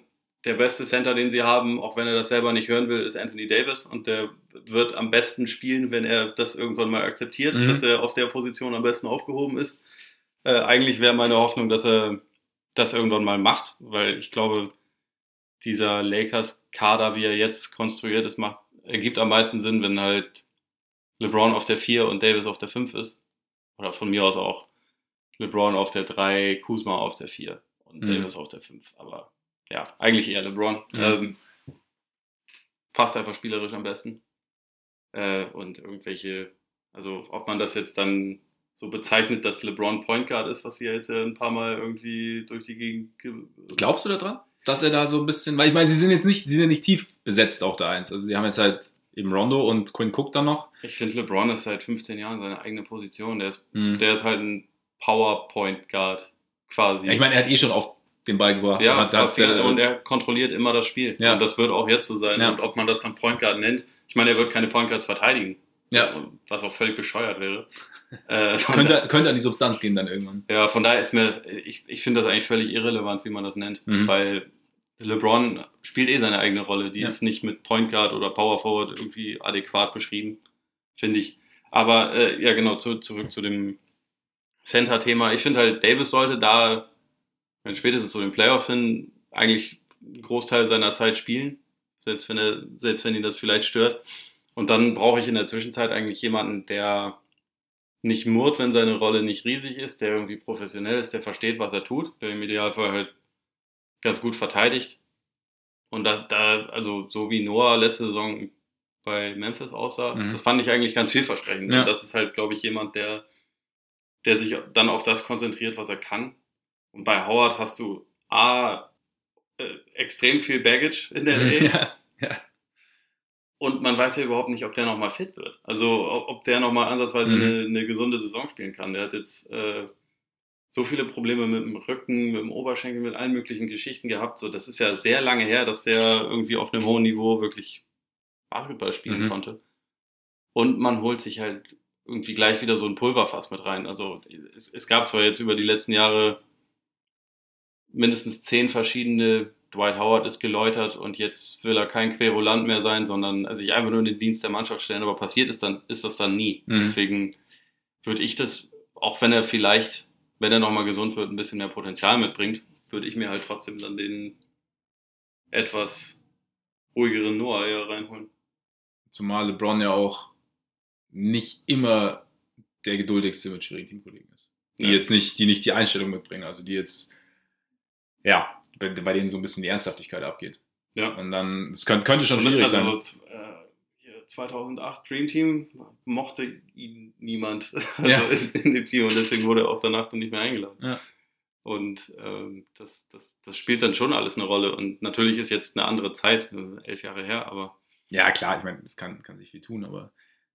Ja, du hast, du hast schon recht. Also, aber ich, ich muss natürlich sagen, wie die LeBron-Noah-Dynamik sich entwickelt, weiß ich, also mir, also ich gebe dir vollkommen recht und ähm, der Kopf sagt auch, dass Noah da durchaus besser passen würde als, als Howard, einfach aus den Gründen, die du auch angesprochen hast, dass er sich da, dass er irgendwie seine Rolle kennt, seine Rolle auch eigentlich meistens relativ bereitwillig annimmt. Das war ja auch so ein Punkt in Memphis, wo er gesagt hat, er ist einfach froh, dass er wieder Basketball spielen kann und ja, da irgendwie eine, ja, irgendwie eine kleine Rolle in dem Team bekommt und die versucht er so gut wie möglich auszufüllen und das wäre wahrscheinlich bei den Lakers ähnlich, nur noch mehr wahrscheinlich. Ich meine, in Memphis muss man ja auch mal so sehen, für Memphis ging es um gar nichts Ja. und trotzdem stand für ihn im Vordergrund einfach da, ja, wieder NBA-Basketball spielen zu können und wenn er jetzt bei den Lakers noch die Möglichkeit hat, dann irgendwie mindestens, also auf jeden Fall in die Playoffs zu kommen, würde ich jetzt mal so sagen und auch noch eventuell wahrscheinlich um den Titel mitzuspielen oder um die Finals mitzuspielen, dann ist da vielleicht noch mal mehr, sogar noch mehr Bereitschaft da. Andererseits blutet mir natürlich das Herz, wenn ich daran denke, dass Joakim Noah mit LeBron James zusammenspielt. Als alter Bulls-Fan, Ja, die. Rivalität war einfach zu schön, als dass die beiden jetzt auf einmal.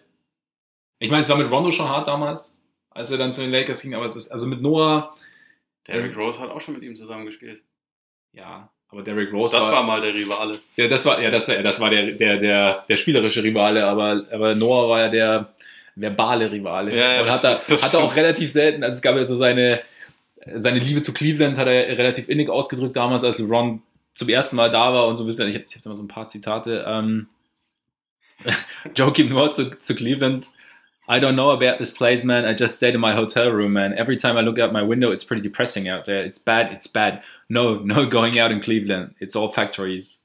Und äh, ähm, ob es mag, not at all. You like it? Do you think Cleveland's cool? I mean, I've never heard anybody say I'm going to Cleveland on vacation. What's so good, good about Cleveland?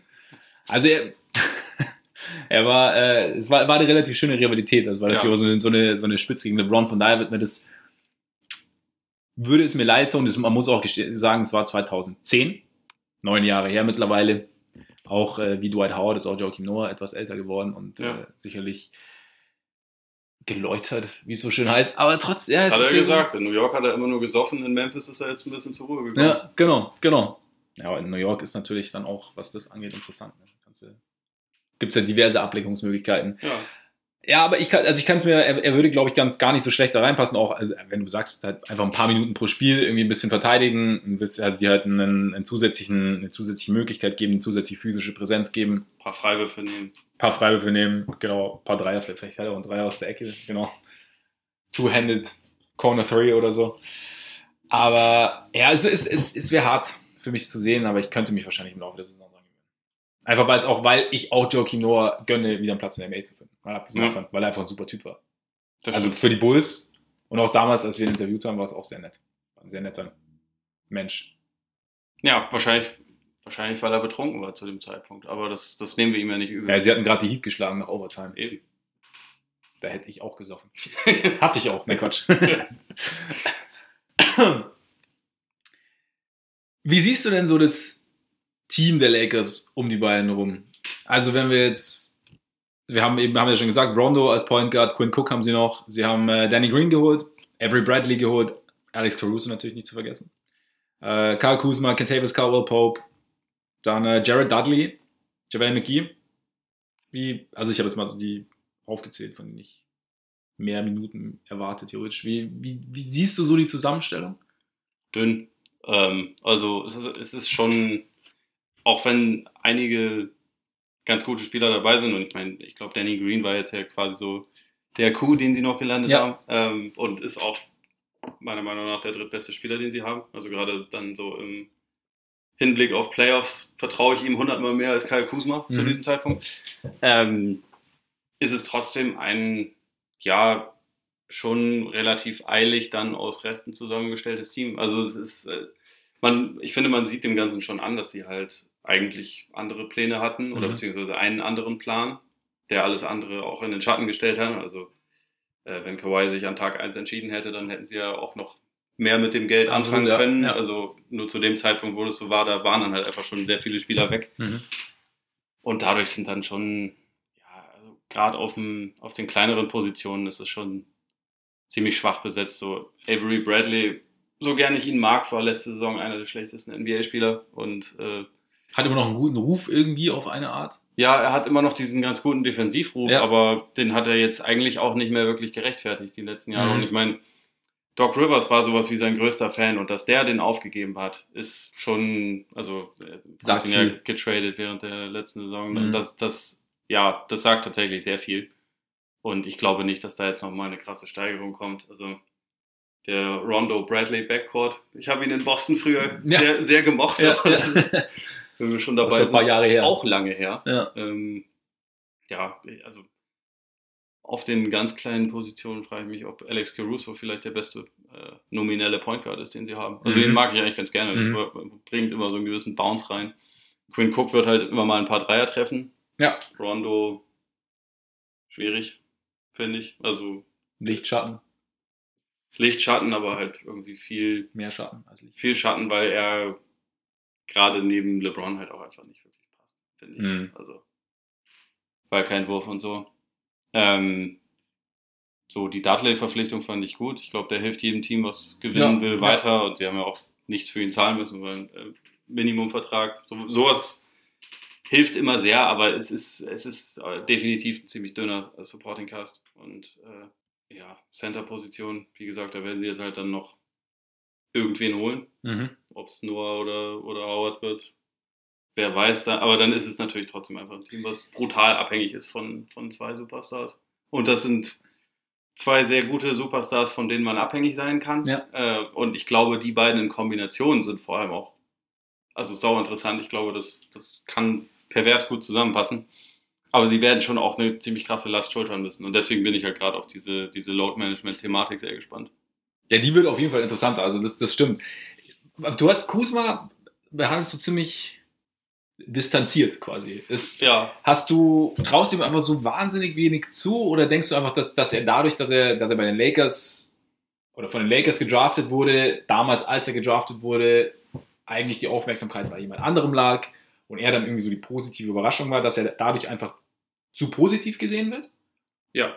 Und Also eigentlich genau das. Und ich nehme dem das überhaupt nicht übel. Ich mag den als Typen Ja. eigentlich, äh, ganz gerne. Und ich finde, der hat auch gewisse Stärken als Scorer. Nur wenn man teilweise sieht, dass irgendwelche Lakers-Fans äh, in den Raum werfen auf Twitter, ob nicht Kuzma jetzt in der Saison eine 50, 40, 90 Saison hinlegen könnte, denke ich mir so, äh, welchen Spieler habt ihr da jetzt irgendwie gesehen? Ich meine, letzte Saison hat er 30 Prozent seiner Dreier getroffen und hat so den Ruf, als wäre er ein ganz guter Shooter. Und Ja. vielleicht kann er das mal werden. Das will ich, will ich gar nicht irgendwie abstreiten oder Mhm.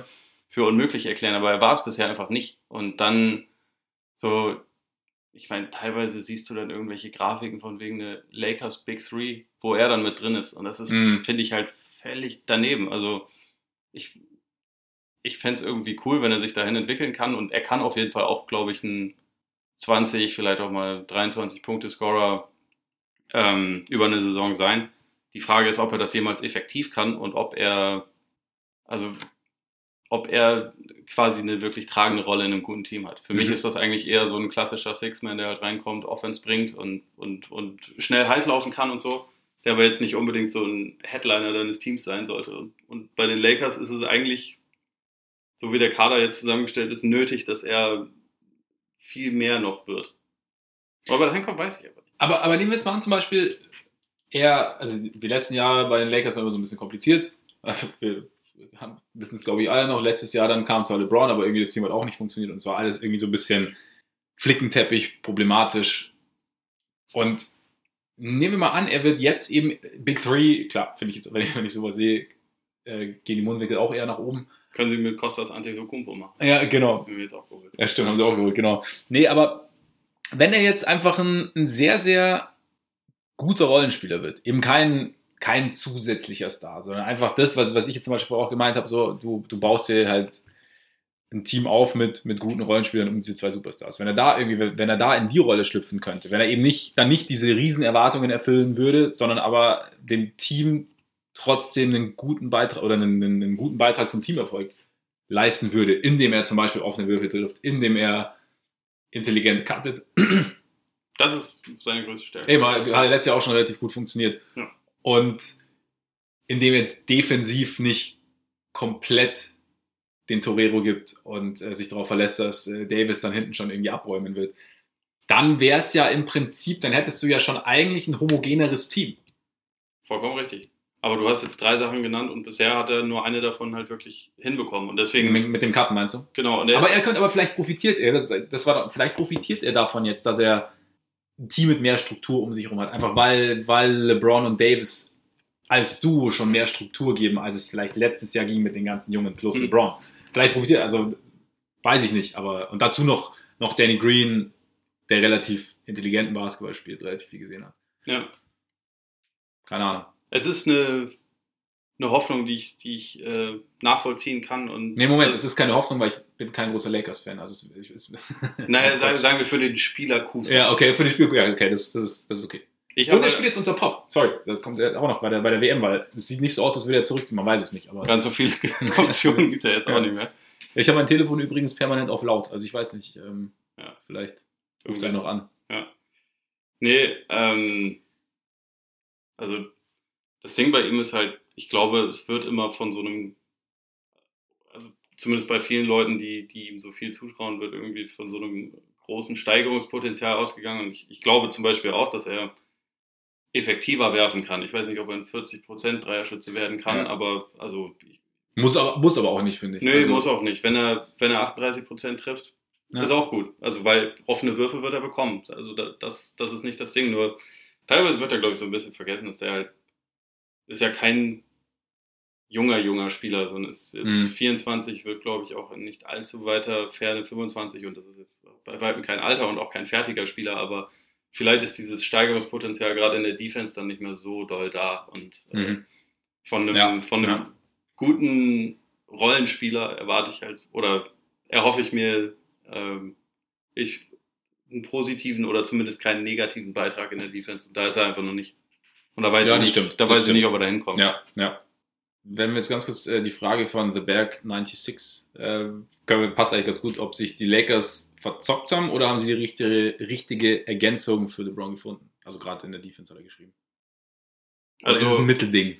Sie haben Davis bekommen, das gehört ja zur Offseason mit dazu, Ja. deswegen würde ich Kann man sagen, sie nicht verzockt haben? da haben sie sich nicht verzockt und sie haben auch, also ein Anthony Davis, der gesund und motiviert ist, ist, glaube ich, die bestmögliche Ergänzung, die du haben Mhm. kannst zu LeBron. Mhm. Deswegen, das, das ist äh, sehr gut und auch defensiv. Ich glaube, der Kollege kann durchaus MVP werden. Ähm, je nachdem, wie viel er, wie viel er spielt Ja. wie viele Spielanteile vielleicht auch LeBron an ihn abgibt. Ähm, von daher nicht verzockt, aber man kann jetzt auch nicht einen, irgendwie eine, eine Eins ausstellen, glaube Mhm. ich, für diese Offseason, einfach weil Zu viel man hat auf Kawhi gewartet und ich finde es okay, dass man das gemacht hat. Also ich, ich kann verstehen, warum. Einfach weil, Mhm. äh, wenn man die drei bekommen hätte, dann wäre halt wahrscheinlich Ende Gelände für, Ja. den, für den Rest der NBA erstmal. Ähm, Hätte ich auch mein League Pass gekündigt, glaube ich. ja, stimmt, das hattest du ja eh angekündigt, ich dass du dann dann, auch beziehungsweise ich hätte, ich hätte, mir den, ich hätte mir den Team Pass Chicago Bulls geholt und hätte Oh ja, klar, Ja. das, das, das ist die bessere Entscheidung. absolut. Ja, nee, aber Mache ich vielleicht so oder so. also sie haben es riskiert und haben dadurch dann jetzt die Konsequenz bekommen, dass es keine, kein wahnsinnig gut zusammengestelltes Team ist, was aber trotzdem, ähm, glaube ich, ich glaube nicht, dass irgendjemand in der Serie richtig Bock hätte, gegen die zu spielen. Einfach weil man diese beiden Superstars hat, die irgendwie, wenn sie ihre höchste Form erreichen, gut genug sind, im Zweifel. Und, und sie haben wenigstens versucht, dieses Jahr es trotz des späten Zeitpunkts der, der Entscheidung von Kawhi noch halbwegs solide zusammenzustellen. Also es, es, es wirkt jetzt nicht so komplett, oder es verursacht nicht so viel, nicht so viel Kopfschütteln wie letztes Jahr, wo dann einfach Leute verpflichtet wurden, bei denen du gedacht hast, okay, wie, wie soll die ganze Geschichte zusammengehen? Und zumindest haben sie es jetzt halt noch versucht, den Möglichkeiten entsprechend irgendwie ein Team zusammenzustellen, das so gut wie möglich zu den beiden passt. So, so gut es halt in dem Moment noch ging. Sind eigentlich jetzt Lance Stevenson und Michael Beasley beide nach China gegangen? Ist die Michael Beasley irgendwo. Hat der nicht irgendwo Platz? Wobei, nee, er hatte Der das Angebot Detroit, und oder? hat, genau, und er hat sich entschieden, da um einen Kaderplatz zu kämpfen. Ja. Richtig. Genau. Aber Lance. Weil so, so zwei der Top-Transfers der vergangenen Ja. Offseason. Ja. Da wäre halt, also für mich würde Dwight Howard halt genau in diese Kategorie dann wieder reinpassen. Ja, das stimmt so ein bisschen. Ja, ich, ja, ich bin da auch eher. Ja, haben wir ja gesagt, Noah wäre vielleicht ein bisschen die. Ja, weniger laute, vielleicht etwas sinnvollere Verstärkung. Ähm, ich würde sagen, die Clippers machen wir jetzt. Oder hast du noch was zu den Lakers gerade? Nö. War, war jetzt schon recht ausführlich. Die Clippers machen wir dann, glaube ich, später bei den Tiers, weil wir müssen jetzt mal diese interessantesten Themen abrunden, würde ich sagen. Stimmt, du hast ja auch noch eins. Ich habe ja noch eins und ich wahrscheinlich sitzt ihr Schon, schon. vielleicht sollten wir auch erstmal ein Bier aufmachen. Vielleicht wir, ja, stimmt. So viel, so viel Lakers-Talk und ich meine, wenn wir schon wieder zusammensitzen, ne? Eben. Können wir auch machen. Traditionen muss man ja auch Eben. erfüllen. Mit einem guten. Ja, wir können jetzt nicht sagen, was wir gerade trinken. Doch. Perlenbacher. Perlenbacher. Deutsches Lager in England. Ja. Nicht, ich, aber ich schäme mich trotzdem ein bisschen, dass wir es trinken. Ja, das ist ein Auch zu Recht aber auch, oder? Du, ich, ich komme hierher und mir werden, was mir hier angeboten wird. Ja, ich war, ich war das Wochenende nicht hier. Ich hatte und kam kurz vor dir erst an. Na klar. Aber trotzdem herzlich willkommen. Ja. Dankeschön. Hm. So, nachdem das geklärt ist, mein Thema dieser Division ist, wie gut ist das Superstar-Duo Steph und Draymond? Ja. Weil, also wir reden natürlich sehr viel über die beiden LA-Teams, haben wir gerade schon gemacht. Und wir sprechen irgendwie dann immer so ein bisschen von, von Stephs möglicher MVP-Saison. Er hat jetzt irgendwie, er ist jetzt wieder eigentlich mehr oder weniger der Alleinunterhalter, zwar hat noch Russell neben sich, aber es ist jetzt schon, die Offense wird wieder deutlich mehr über ihn laufen, als jetzt an der Seite von Durant und auch mit, mit Clay noch dazu, der, der ja wahrscheinlich bis mindestens Februar raus sein wird, so wie es momentan aussieht. Gleichzeitig hast du äh, Draymond als eigentlich einen der besten Verteidiger der Liga, den vielleicht komplettesten und intelligentesten Verteidiger der Liga, wenn man es wenn man's irgendwie Ja. so sagen kann. Trotzdem irgendwie traut man den beiden als Duo gefühlt weniger zu als den anderen. Ich traue Also- denen viel zu. Ja, ja, also ich traue, aber ich, ich muss auch selber bei mir sein. Das ist jetzt gar nicht so äh, der, der, der Zeigefinger auf andere. Ich muss auch bei mir sein, wenn ich, also ich denke mal so, ah, okay, packen die das? Also ich sehe sie, also ich sehe da auch sehr, sehr viel Potenzial. Huhu, nach äh, drei Meisterschaften und fünf Finalteilnahmen. Aber definiere, packen Sie das. Was? Äh, definiere, packen Sie das. Also, wa- was wäre das, was Sie packen sollen? Ich tue mich, das ist, das ist genau der Punkt. Ich tue mich eben wahnsinnig schwer, die, dieses Warriors-Team einzuschätzen. Und deswegen, deswegen ist es ist für mich die Frage so entscheidend. Also, wie gut ist die Superstar-Duo? Weil damit steht es und fällt ja am Ende. Hm. Und ähm, klar, um das Team gibt es noch andere, ähm, andere Fragezeichen, da komme ich gleich noch dazu. Aber das ist genau das. Also, wie gut, das versuche ich auch für mich so ein bisschen zu klären. Also, wie, wie gut und wie viel Potenzial haben die beiden, ein Team nach, nach oben zu führen? Und im Endeffekt, wenn wir jetzt davon reden, Steph als möglicher MVP-Kandidat und Draymond als möglicher Defensive Player of the Year-Kandidat, der halt eben offensiv seine Schwächen, der andere hat defensiv seine, also ist es, sie sind nicht die perfekten Spieler, aber trotzdem eigentlich als Duo extrem, extrem gut. Ist vielleicht auch ein Heimvorteil möglich, die beiden isoliert gesehen. Dann hast du halt, die Frage ist halt, sind die beiden genug, um es mit den anderen aufnehmen zu können? Ich meine, die Lakers, das drumherum ist da auch nicht, sieht es auch nicht so geil aus, ne? Mhm. haben wir ja gerade gesagt. Und ja, ich meine, wenn du, wenn du Steph wirklich wieder von der Kette lässt, das kann, kann natürlich schon übel werden. Andererseits hast du jetzt natürlich, können sich, kann sich die Defense anderer Teams jetzt viel mehr auf ihn konzentrieren, als in den letzten Jahren der Fall war. Du hast jetzt halt eben keinen Clay mehr, der irgendwo auf jeden Fall offen steht, wenn du dich zu sehr auf Steph konzentrierst. Du hast keinen Durant mehr, auf den du eigentlich zwei hetzen musst, theoretisch im Optimalfall, der, der dann wieder Räume für Steph schafft.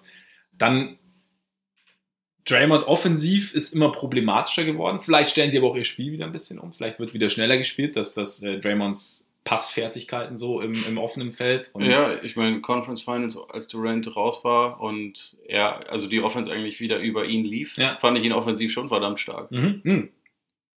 Auf jeden Fall so als Initiator und, und, und Ballhändler quasi. Vielleicht kriegt man da auch eine ganz andere Dynamik nochmal rein, wenn du wenn du es viel mehr auf die beiden fokussierst. Hm. Und ja, also ich finde da, da, das ist für, also ich, ich, ich kann das Ceiling der beiden nicht einschätzen. Einfach Mhm. weil, weil man die beiden im Vakuum eigentlich so richtig, ähm, ja, noch nie so richtig gesehen hat. Auch über so einen langen Zeitraum. Ja, Und aber irgendwie ist Potenzial da, aber ich weiß es selber nicht. Und deswegen ist es für mich eine relativ ein relativ interessantes Thema dieser Division.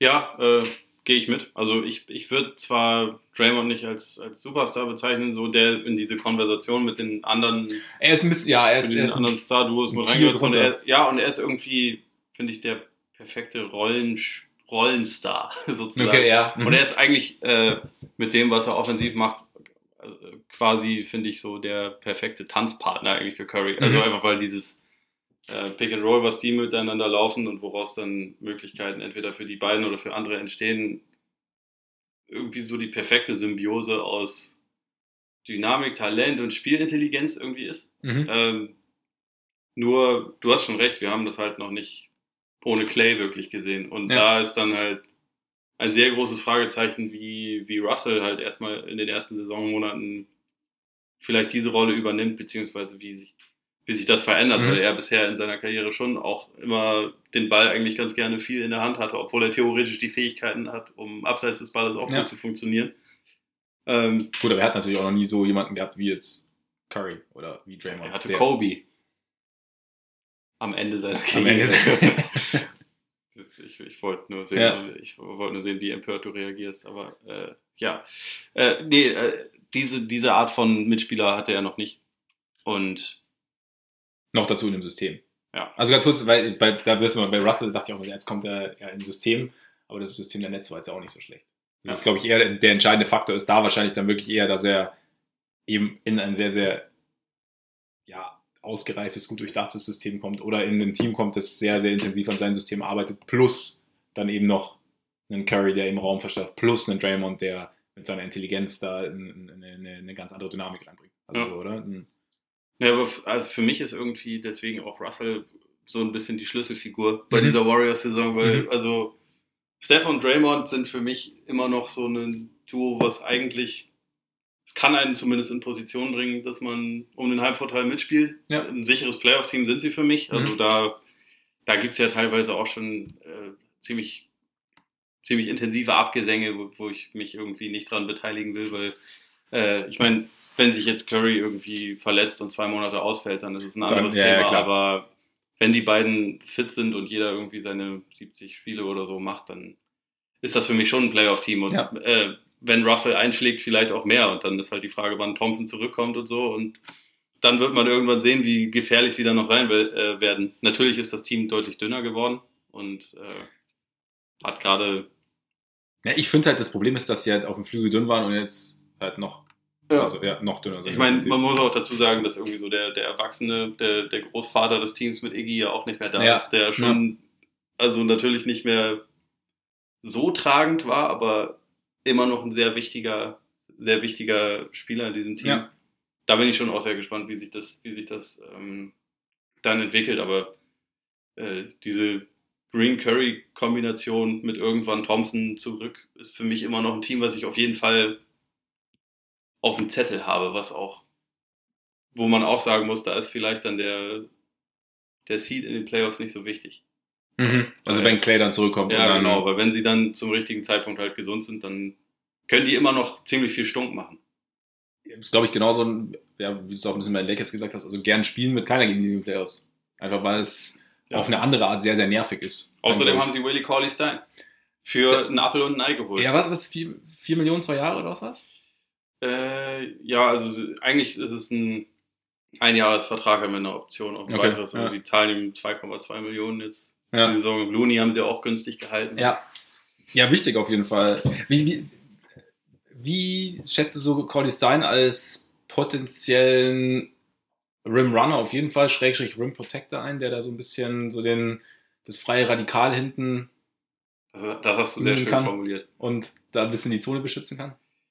Eigentlich nicht schlecht. Also ich glaube, das ist einer der, wo eigentlich so die, die Fragezeichen eher bei seiner Einstellung sind. Und mhm. also es ist ja offensichtlich am Ende ziemlich hässlich geworden zwischen ihm und Sacramento. Ja. Also so, äh, dass irgendwie der Agent öffentlich darum bittet, dass sie ihm keinen Qualifying Offer mhm. anbieten und so und die das dann auch tatsächlich nicht machen, mhm.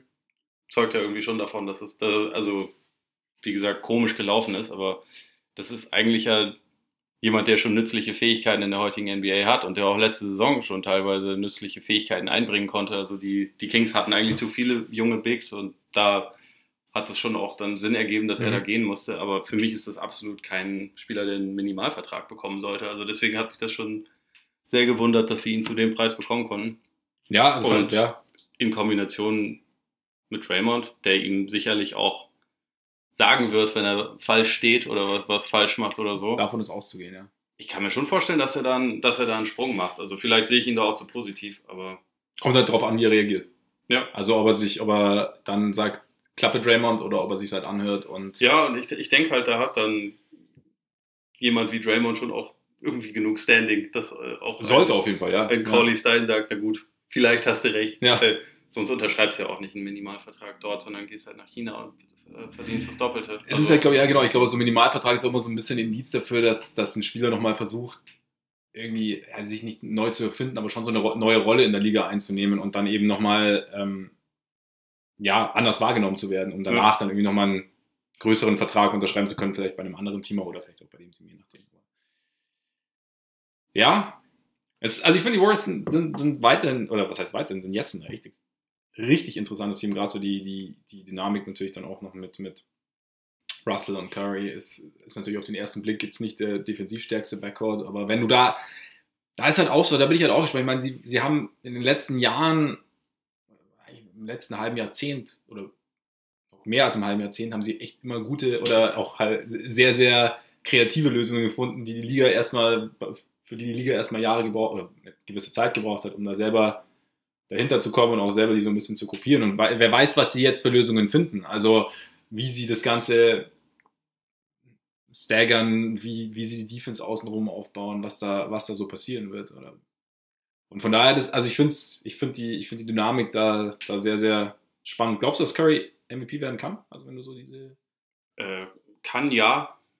Äh, ich weiß Oder nicht, was heißt kann? Glaubst, glaubst du, es ist wirklich, also dieses Narrativ von wegen jetzt keine Leine mehr und los, dass, dass es wirklich so einen großen Unterschied macht, dass er am Ende halt diese, weiß ich nicht, eine, wirklich eine 50, 40, 90 Saison auflegt, über 30 Punkte im Schnitt macht, dann noch, weiß ich nicht, 6, 7 Assists verteilt oder, oder halt dann also offensiv so brutal abräumt, dass er in die MVP-Konstellation ja, kommt. Ich glaube, das geht schon. Und also ich denke, der wird auch am Ende wahrscheinlich irgendwie in den in der Top 5 irgendwo sein, vielleicht auch höher. Also vielleicht mhm gewinnt das auch. So die, die Möglichkeit ist auf jeden Fall da. Vielleicht halte ich aber, also wenn James Harden nicht auch in der NBA wäre, würde ich sagen, dass ich den Topscorer-Titel noch ein kleines bisschen wahrscheinlicher finde als den mhm. MVP-Titel für Steph, weil ich einfach nicht weiß, ob die Warriors in der Regular Season genug Spiele gewinnen werden, um da dann wirklich ja. mit reinzukommen. Aber ist auf jeden Fall jemand, den man da auf dem, auf dem Schirm haben muss. Ich weiß nicht, ja. ob er jetzt mein, mein Preseason-Pick wäre. Vielleicht ist das auch einfach nochmal Janis. Gut möglich. Also er weiß, wie Janis. Ich denke nämlich, dass die Bucks wahrscheinlich wieder die beste Bilanz der Liga haben werden. Meinst du echt? Ja. Okay. Das, das ist aber eine Bold Prediction quasi äh, ligaübergreifend jetzt. Ja. Warum nicht? Ja. Aber ich meine, so weit aus dem Fenster gelehnt ist es ja nicht. Sie waren es ja letztes Jahr auch schon. Ja, das stimmt, das stimmt. Aber es hat sich natürlich schon noch außenrum noch ein bisschen was getan. Ja, das stimmt schon. Aber ja, also ich könnte mir das bei Curry schon auch vorstellen. Ich meine, Harden äh, übt ja jetzt schon einbeinige Dreier, äh, Flamingo-Dreier quasi, habe ich gesehen. Ja, seitlich. Ja, sau also die Leute, ich habe mich ein bisschen gefragt, warum Twitter schon wieder so ausrastet, weil es sah jetzt nicht so aus, als wäre das der kurz vorm Go-To-Move so ungefähr. Also, also weißt du, nee, das nicht, aber die, die Bewegung an sich macht schon halt einfach vom Ablauf eigentlich gar keinen Sinn. Ja, das dass stimmt, man das ja. dann in einer semi semi-ernsten Situation oder so einem Scrimmage einsetzen ja. kann.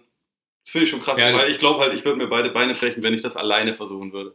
Und deswegen. Wahrscheinlich, ja, das stimmt. Vor allem so mit, dem, mit den Dribblings davor. Ja, ja. Und ich, du weißt ja, ich bewerte jeden NBA-Spieler immer danach, wie würde ich dabei aussehen. Weißt? Was, was auch total richtig ist, weil die, der eigene Erfahrungsschatz muss ja auch ein bisschen mit einfließen. Auch den Slam Dunk Contest sehe ich genauso. da, da, ja, da, da bin ich auch, da, da sehe ich mich auch immer sehr, sehr gut. Also, mhm. Da, da denke ich mir immer, das wäre jetzt genau meine Situation. Ich, ich meine, keine Ahnung, ich habe mega Bock auf Curry jetzt mal, also auf diese, also wieder den alten Steph zu sehen. Ich auch. Hoffentlich. Absolut. Hat mir ein bisschen gefehlt die letzten Jahre. Ja, ich fand immer, also es ist ja nicht so, dass er jetzt irgendwie mit angezogener Handbremse gespielt. Nee, nee, nee, das nee, nee, überhaupt nicht, aber. Man hatte schon immer wieder, also es ist halt oft vorgekommen, dass er halt in den Minuten ausgerastet ist, wo Durant halt gerade auf, äh, mhm. auf der Bank war und dann danach hat er ja auch immer ziemlich geil gespielt, aber halt Ja. noch auf eine andere Art und Weise. Auf eine andere Art, genau. Je mehr Kontrolle er hat, desto lieber schaue ich halt den Warriors auch zu. Ja. Das ist übrigens kein, ähm, keine Kritik an Kevin Durant oder so. Es ist einfach nur.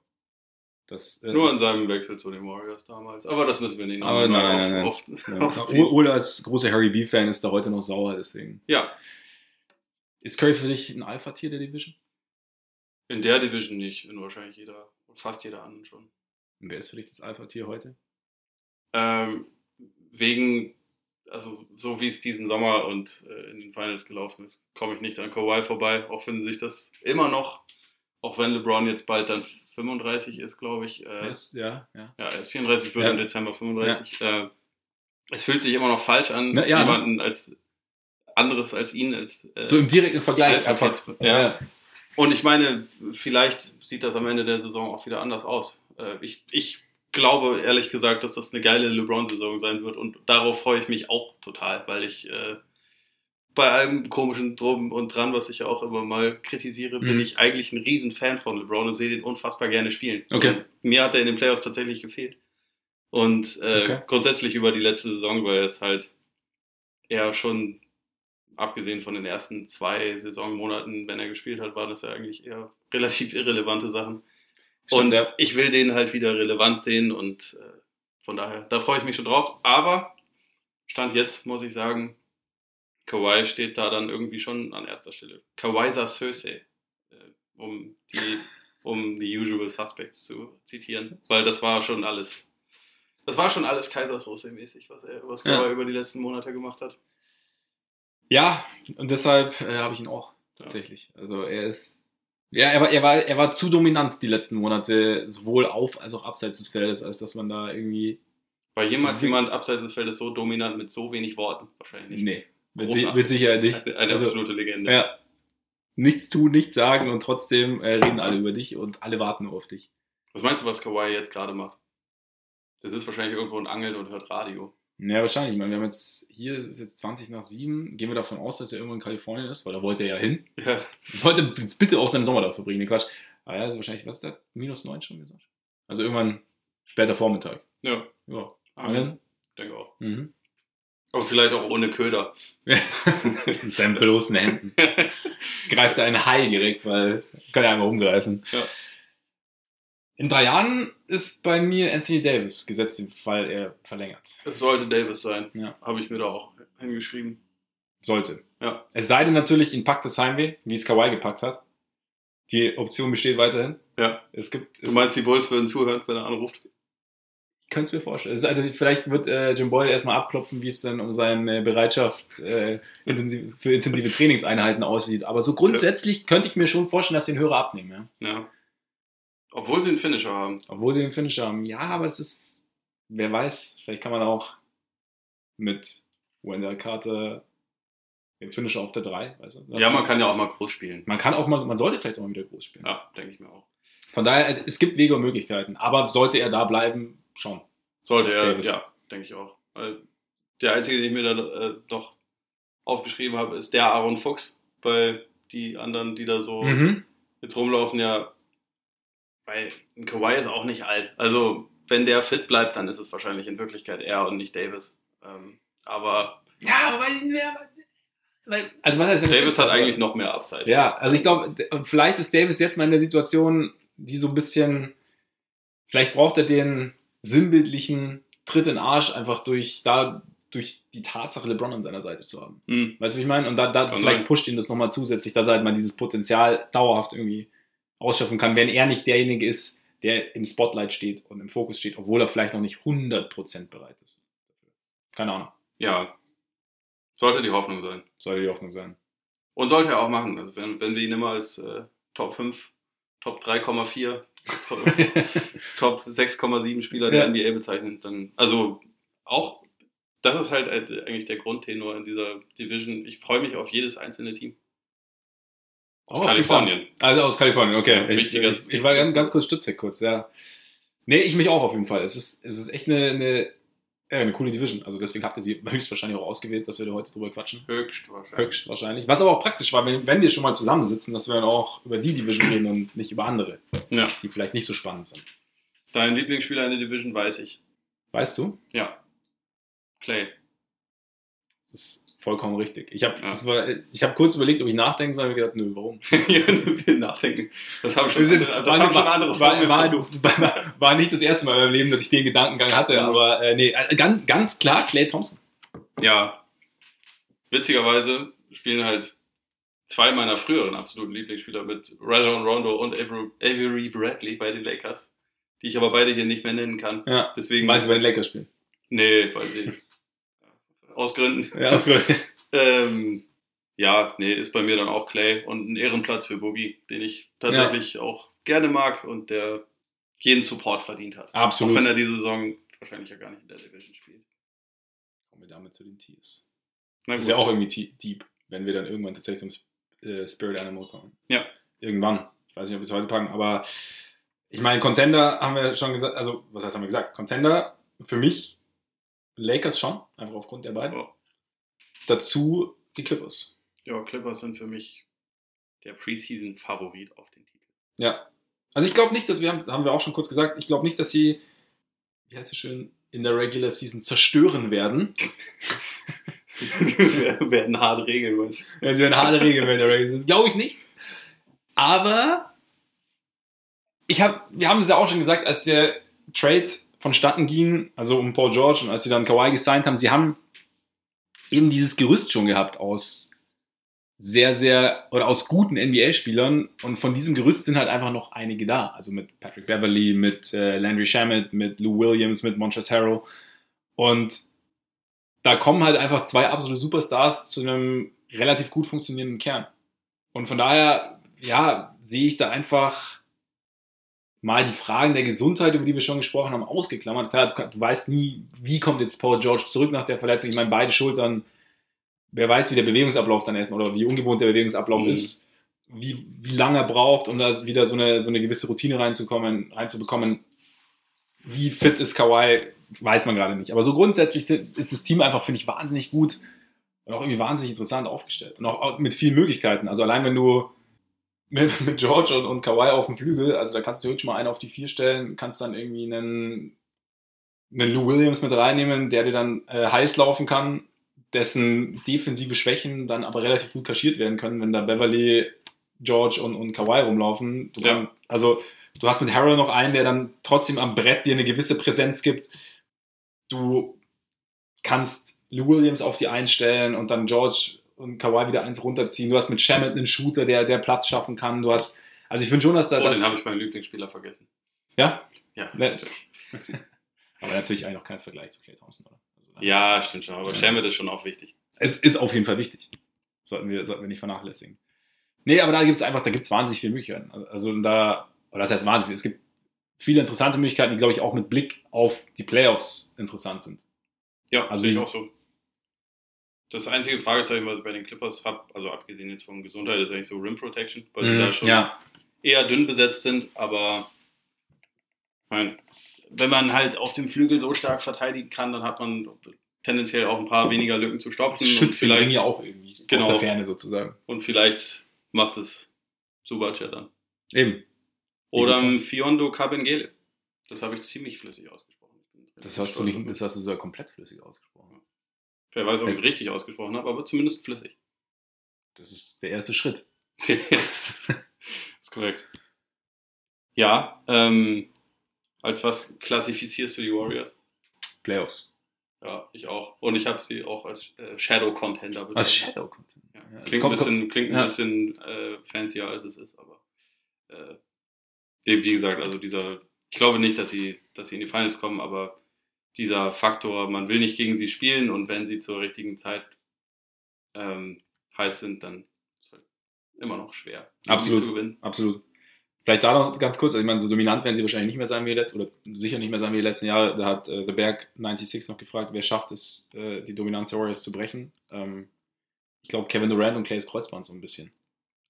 Ja, und äh, Kawhi Sasose, Und der, nie vergessen. Also, der hat sie ja schon gebrochen. er hat sich schon gebrochen. Warte. Aber, er, aber, er Aber also die, die Verletzungen haben einen, äh, haben natürlich einen Part gespielt und die Dominanz ist tatsächlich dadurch gebrochen, dass Ja. Durant seine, seine verletzten Talente nach Brooklyn verlegt hat. So ist es.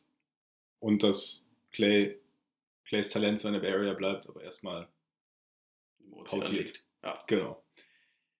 Kings, Kampf um die Playoffs. aber ja auch. Geil, dass wir jetzt auf einmal so, so positiv von den Kings reden. Also ich meine, denk mal ein Jahr zurück. Tja, Da äh, hat der Aaron gerade eine, eine Rookie-Saison gespielt, die nicht gut war. nicht gut war. Die haben Marvin Bagley gedraftet statt äh, Luka Doncic. Man hat sich gefragt, was sie da tun. Und jetzt äh, sieht es irgendwie alles ganz gut aus. Also ich meine, Fox, Fox hat schon eine ziemlich beeindruckende Entwicklung genommen, oder? Ja, also innerhalb, innerhalb kürzester Zeit, also dass sich ein Spieler vom ersten zum zweiten Jahr steigert, ist ja, soll man Ja, ja, genau, erwarten, ja, aber Weil die Art und halt- Weise so, ja. es war halt wirklich eine richtig dünne Rookie-Saison Mhm. und dann war es eine ziemlich überragende zweite Saison und ich bin jetzt, die Frage ist jetzt halt, ob er sich dann so linear weiter steigert in der, Mhm. in der Hinsicht, ob es dann vielleicht irgendwie einen kleinen Rückschritt gibt, aber eigentlich sehe ich bei den Kings schon auch ziemlich viel Potenzial. Also auch wenn Ja. sie jetzt nicht unbedingt nur die allergeilsten Entscheidungen vielleicht getroffen haben in der Offseason, ist das irgendwie ein Team, was, finde ich, mega viel Potenzial hat und auch Bagley, ich, ich hätte da zwar lieber Doncic gedraftet Mhm. an Kings Stelle, trotzdem ist das ein Spieler, den ich total interessant finde Ja. und der, Ja, glaube in ich, halt auch einen Riesenschritt machen kann. Also er hat sich ja, genau, er hat sich in der zweiten Saisonhälfte auch schon irgendwie, gab es da sehr, sehr positive Ansätze. Ich Mhm. verstehe bei beiden nicht, warum sie Team USA proaktiv abgesagt haben. Weil ich glaube, beide hätten davon total profitieren können, Ja. wenn sie mitgemacht hätten. Auf jeden Fall, vor allem auch so, so spät im Prozess eigentlich. Ja, also ich meine, bei Fox wird es ja wahrscheinlich wirklich daran gelegen haben, dass er keine Lust hatte, jetzt noch eine Reise mitzumachen, ohne sicher zu wissen, dass er im Kader ist. Weil eigentlich deutete ja alles darauf hin, dass er im Kader sein würde. Ja, er war so ein bisschen der, so Everybody's Darling, oder? Ja, galt so ein bisschen als, als potenzieller Breakout-Star. Und auch Bagley hatte ja eigentlich sehr positives Feedback da Ja. Bekommen oder das war zumindest so zu lesen. Und das dann, also irgendwie, ich verstehe das ja, wenn so die älteren Stars absagen, die brauche ich ehrlich gesagt bei der WM auch nicht. Also Mhm. ist okay, wenn die Olympia mitspielen. Ich bräuchte sie auch da nicht zwingend, weil die USA halt einfach genug gute Spieler haben. Ja. Aber gerade bei so einer WM finde ich es an sich cool, wenn die, keine Ahnung, mit äh, U24 oder so halt Ja. da antreten.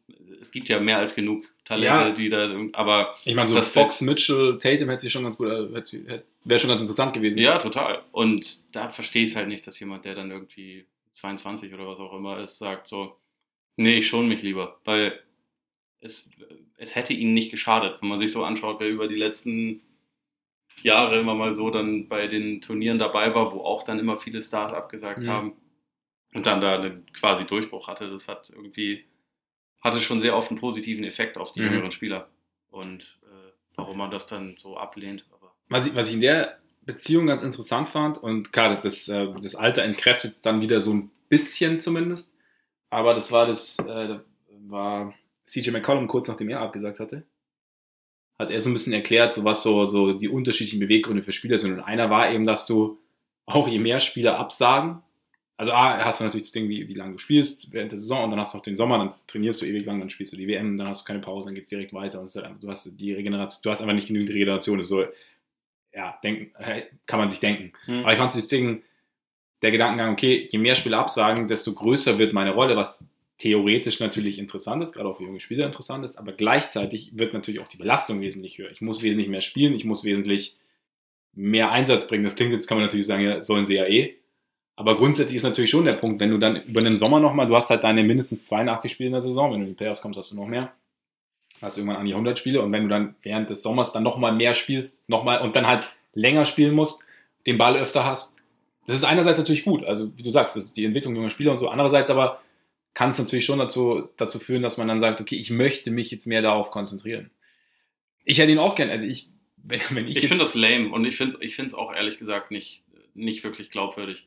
Also gerade bei den jüngeren Leuten, die sollten die Energie haben und vor Gut, allem. ich habe das jetzt, ich habe das gerade oft, also das hat ja keiner von den Jungen gesagt, ich habe das gerade quasi übersetzt, Ne, also von, ja. von, von McCallum. Also ist- McCallum mit seinen Ende 20 oder so ist, Hm. ist nochmal, also der ja auch schon mehr auf dem Tacho hat, ist vielleicht was anderes. Kann sein, dass es in dem Fall nicht passt. Ja, wie, wie gesagt, nee, deswegen, also bei den, bei den Älteren finde ich es auch okay. Also da, Mhm. da würde ich jetzt irgendwie auch keinen dafür kritisieren. Ich finde, man kann dann ruhig am Anfang direkt sagen, nö, meine ich, wenn, wenn irgendwie eine Anfrage das ist kommt. halt so, ja, ja. Aber die, die grundsätzliche Entscheidung finde ich okay. Aber ja, bei diesen, bei Leuten irgendwie bis 25, 26 oder so in der Altersklasse, die Spieler, über die wir da jetzt reden, die haben ja nicht diese krass lange Saison gehabt. Also ja, ja, klar. Ich meine, deswegen habe ich auch gesagt, 82 Spiele, so, das stimmt, ja. ja. Andererseits immer, du kennst die Körper nicht, du weißt nicht, wie die Belastung ist. Also, du weißt ja nicht, was da so, was da so aufpoppt oder was da irgendwie, ja. welche, wie sie reagieren, also wie der Körper reagiert.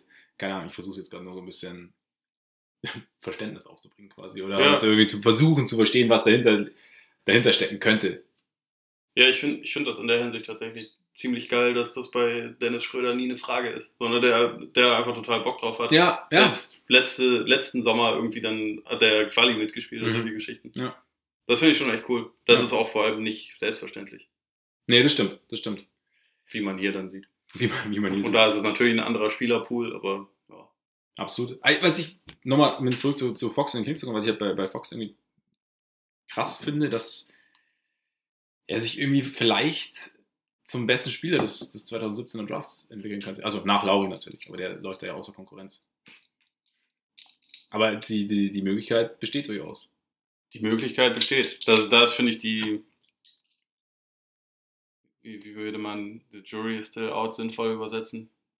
Ich glaube, es ist einfach aktuell die, noch nicht die so. Die Geschworenen besprechen sich noch. Ja, genau. Ja, ja das, das, das passt. Also ich glaube. Ja so richtig nee, könnte man das ja. erst in, in ein paar Jahren wissen, ja. weil da halt schon einige wirklich relativ, relativ brachiale Talente dabei waren. Ich glaube, die, die ähm, was vielleicht etwas wahrscheinlicher jetzt schon zu sagen ist, oder was man mit etwas mehr Überzeugung schon sagen kann, ist, dass er, er vielleicht der beste Point Guard in dem äh, Jahrgang ist, was ja. auch schon angesichts von, ich meine, allein in der Top 10, Markel Fultz, okay, trauriger Fall. Mhm. Lonzo Ball, schauen wir mal ähm, Nili Kina, Dennis Smith. So, da, da, sind ja schon einige Point Guards gedraftet worden und da hat Fox auf jeden Fall bisher, jetzt wenn wir diese zweite Saison gesehen haben, den besten Eindruck hinterlassen. Ja, definitiv. Also er hat ja, war eh schon Dritter im Most Improved Player Voting, sorry. Und ähm, nicht übergeben. Nee. kurz überlegt, aber doch nochmal anders entschieden. Ja, und Top 10 in Assists und Steals, auch nicht schlecht.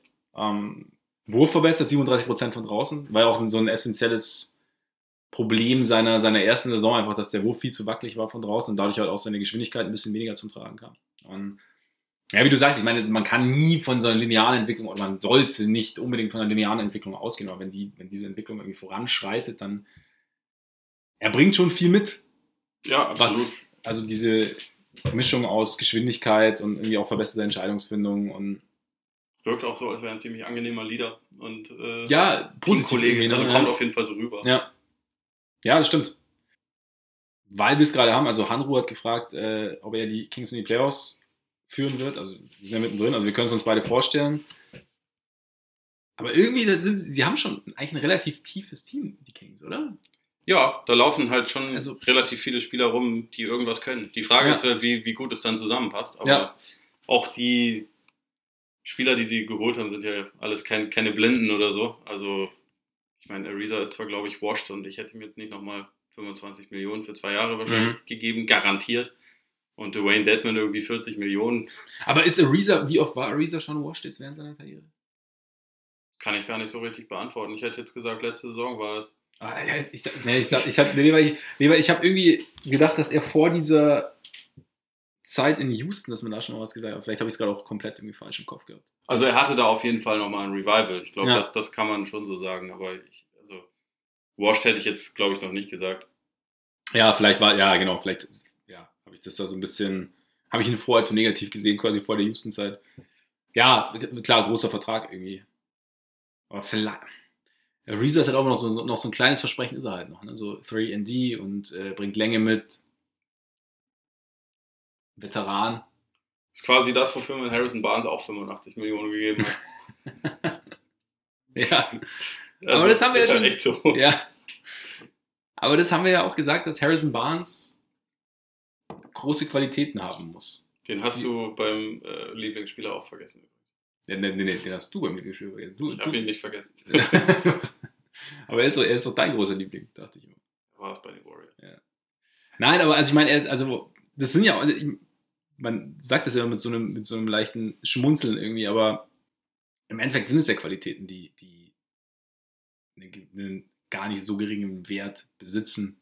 Offensichtlich einen sehr, sehr hohen Wert besitzen, aber nein, aber die für, für, für ein Team, gerade vielleicht auch für ein junges Team wie die Warriors, äh, die Warriors, wie die, wie die Kings noch mehr Wert haben. Also jemand wie Harrison Barnes, der ein sehr, sehr angenehmer Zeitgenosse ist, der irgendwie so ein bisschen so als ja, Glue-Guy irgendwie mannschaftsintern irgendwie fungieren kann, die Jungs so ein bisschen anleitet, auch eine gewisse ähm, Kultur irgendwie reinbringt.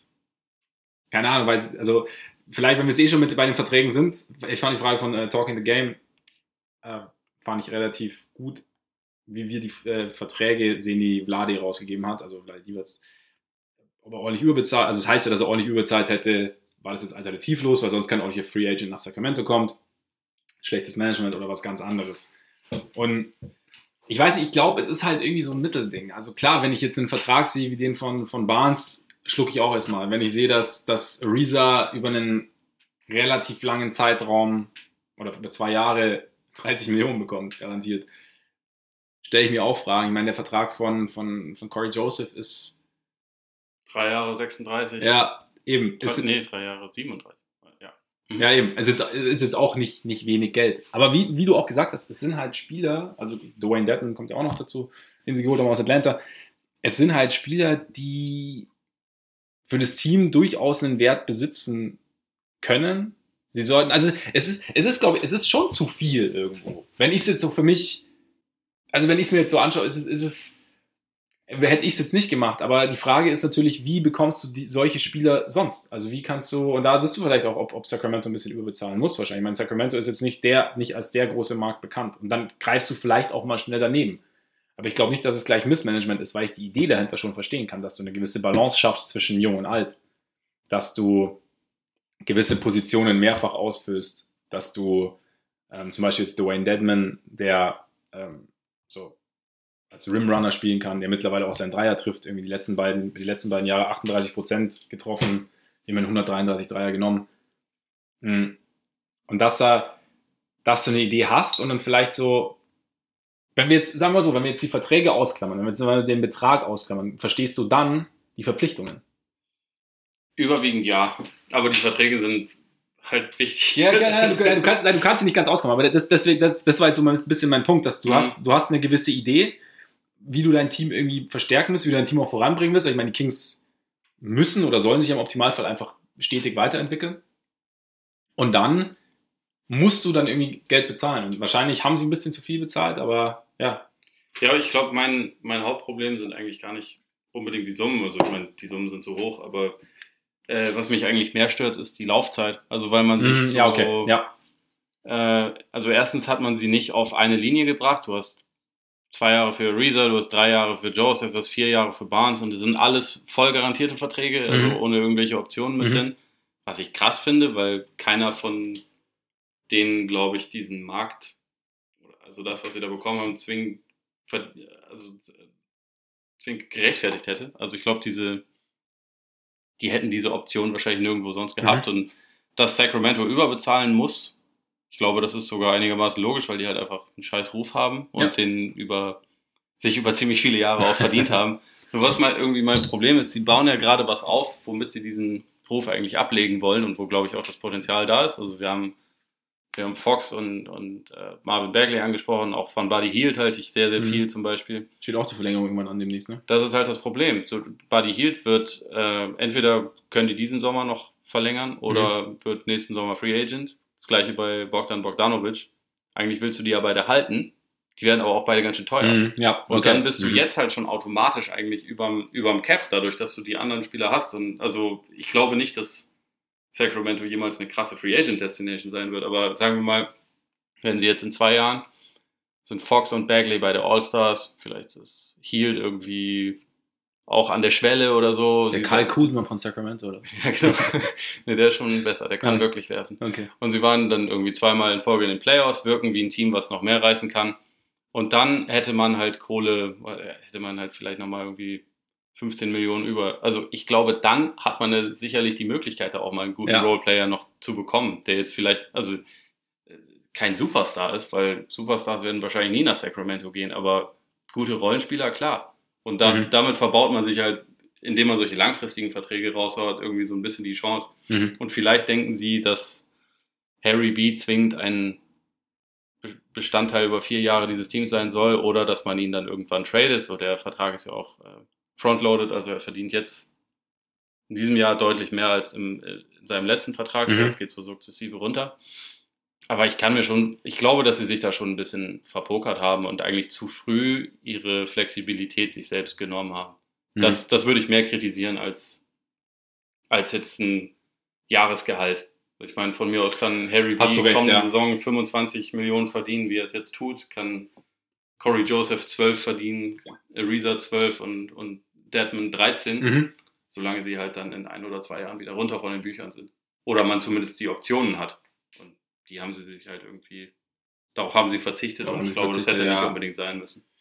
Ja, das stimmt. Das, das ist ein Punkt, das habe ich gar nicht bedacht, immer, dass, dass die Laufzeit, ja, also dass, dass, dass du dir damit eine gewisse ähm, Flexibilität, danach habe ich gesucht, eine gewisse, dass du dir damit eine gewisse Flexibilität nimmst und dass du zumindest, wenn du es schon tust, die, die, die Spieler so auf einen, also dass, die, dass ihnen dasselbe, dieselbe Vertragslaufzeit gibst am Ende und es ist halt, ein, ja, es ist, es ist eine Mischung, glaube ich, einfach. Also man hätte das, glaube ich, oder man hätte es geschickter angehen können, wie du sagst, einfach so ein bisschen die, ja, sich eine, eine gewisse Freiheit irgendwie bewahren, aber andererseits kann ich die, die Deals an sich schon verstehen. Und sie sind, und für mich sind die Kings jetzt nicht, es ist jetzt nicht so, dass ich mir jetzt wieder denke, oh Mann, die Kings.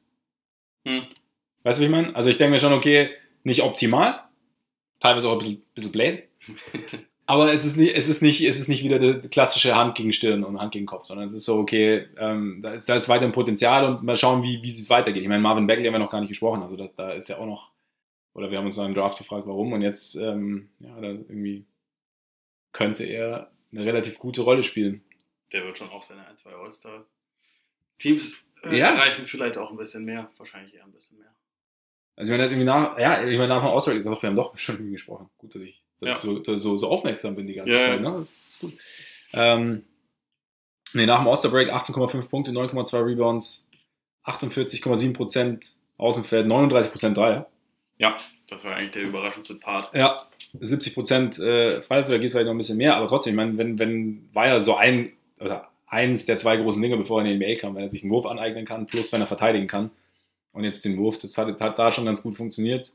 Defensiv habe ich mir eine ganz lustige Stat gefunden, dass er der sieb, defensiv, also mit dem, der Spieler, der Spieler mit dem siebt höchsten Defensive Speed der Liga ist im Schnitt. Ah ja. Was uns das jetzt sagen will, wissen wir nicht. Nein, Quatsch, aber er, er, er scheint sich, also das heißt, wenn er irgendwann einen gewissen Instinkt entwickelt, wo er zu sein hat, ist er relativ schnell an diesem Ort. Und äh, für einen Großen, der den Ring, Ring, beschützen soll, beziehungsweise der vielleicht auch mal hin und wieder switchen muss, ist das ja jetzt kein, kein schlechtes Attribut. Ja, also die Anlagen sind da da. Das ja. extrem mobil. Absolut. Und da, ja, dann gerade mit Fox zusammen im Zusammenspiel könnte, könnte da schon echt was Gutes passieren. Dann noch hier draußen, wie du sagst, als einer, der wirklich werfen kann und so. Und dann, also ich habe Bock auf die Kings irgendwie. Das ist ein cooles Team. Ja, soll ich auch so. Machen wir es kurz. Lottery Suns. Oh. Ähm, nicht Kalifornien. Ja. Sie, sie traden Picks gegen andere Picks und Dario Saric.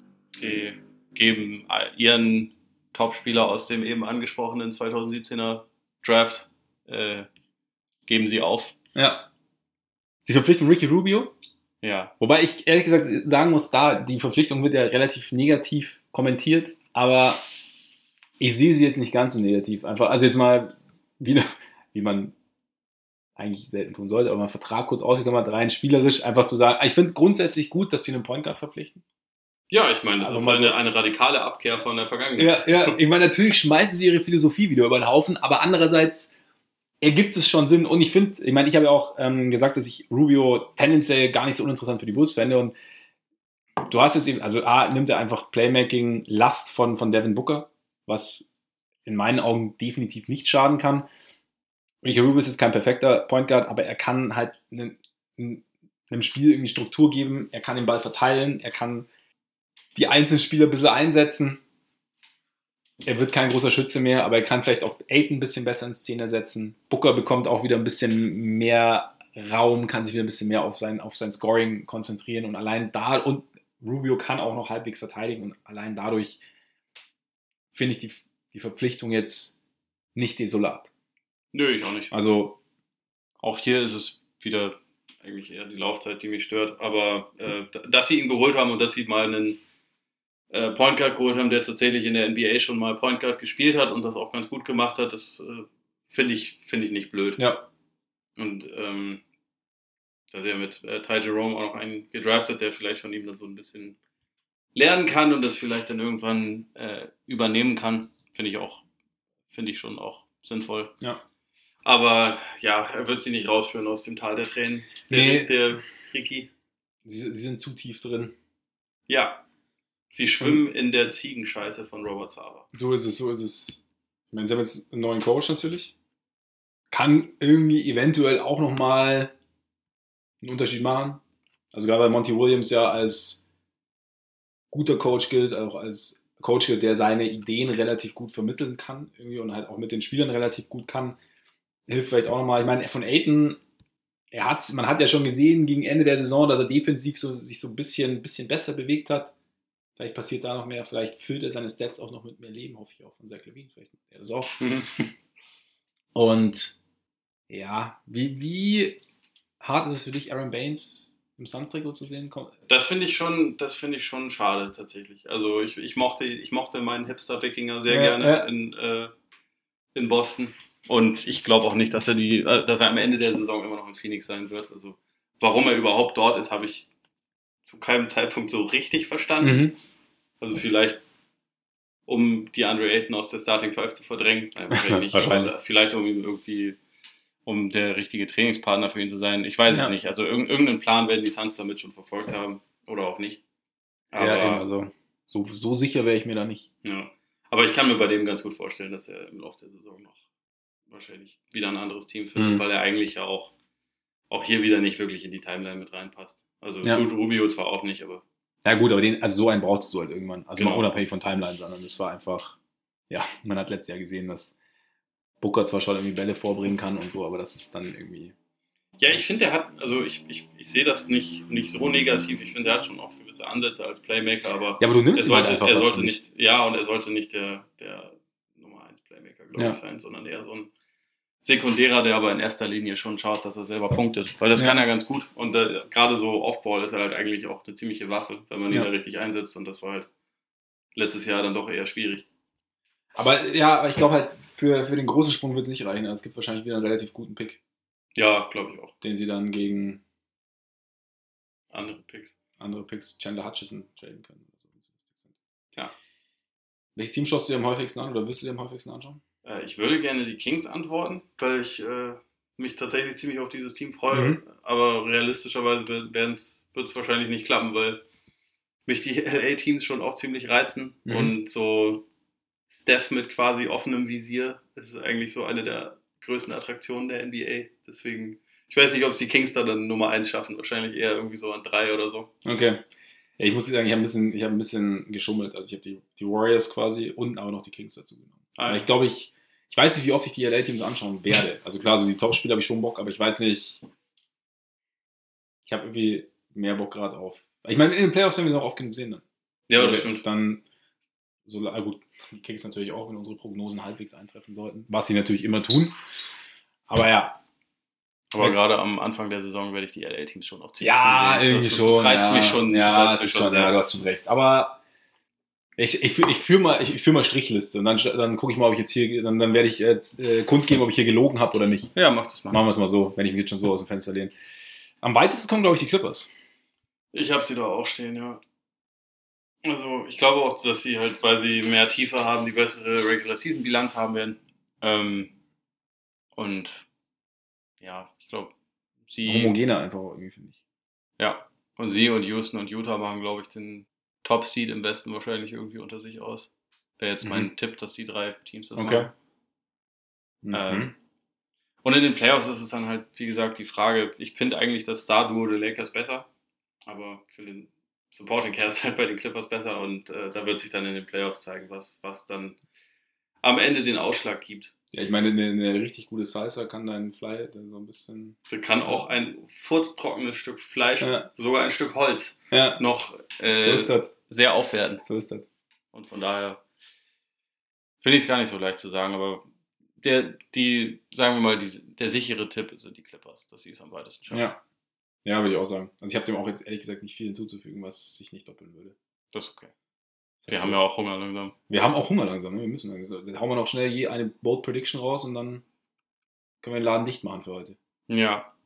Ähm, die Kings stellen mindestens einen All-Star. Zwei. Trevor Ariza Und Harry B. und Harvey. Wäre geil. Das wäre schon dann, dann ist Trevor Ariza auch nicht mehr washed. Nee, dann nicht. Nee, jetzt ist kein dummes Wortspiel eingefallen. leider. Okay. Vielleicht auch ganz gut so. Ja. Ja, aber gu- gut möglich. Wobei natürlich der, der Westen schon sehr, sehr gut besetzt ist, was potenzielle All-Star-Positionen angeht. Gibt ein paar. Vor allem, weil nämlich, wenn meine Bold Prediction eintritt, könnte sein, dass noch einer dazukommt.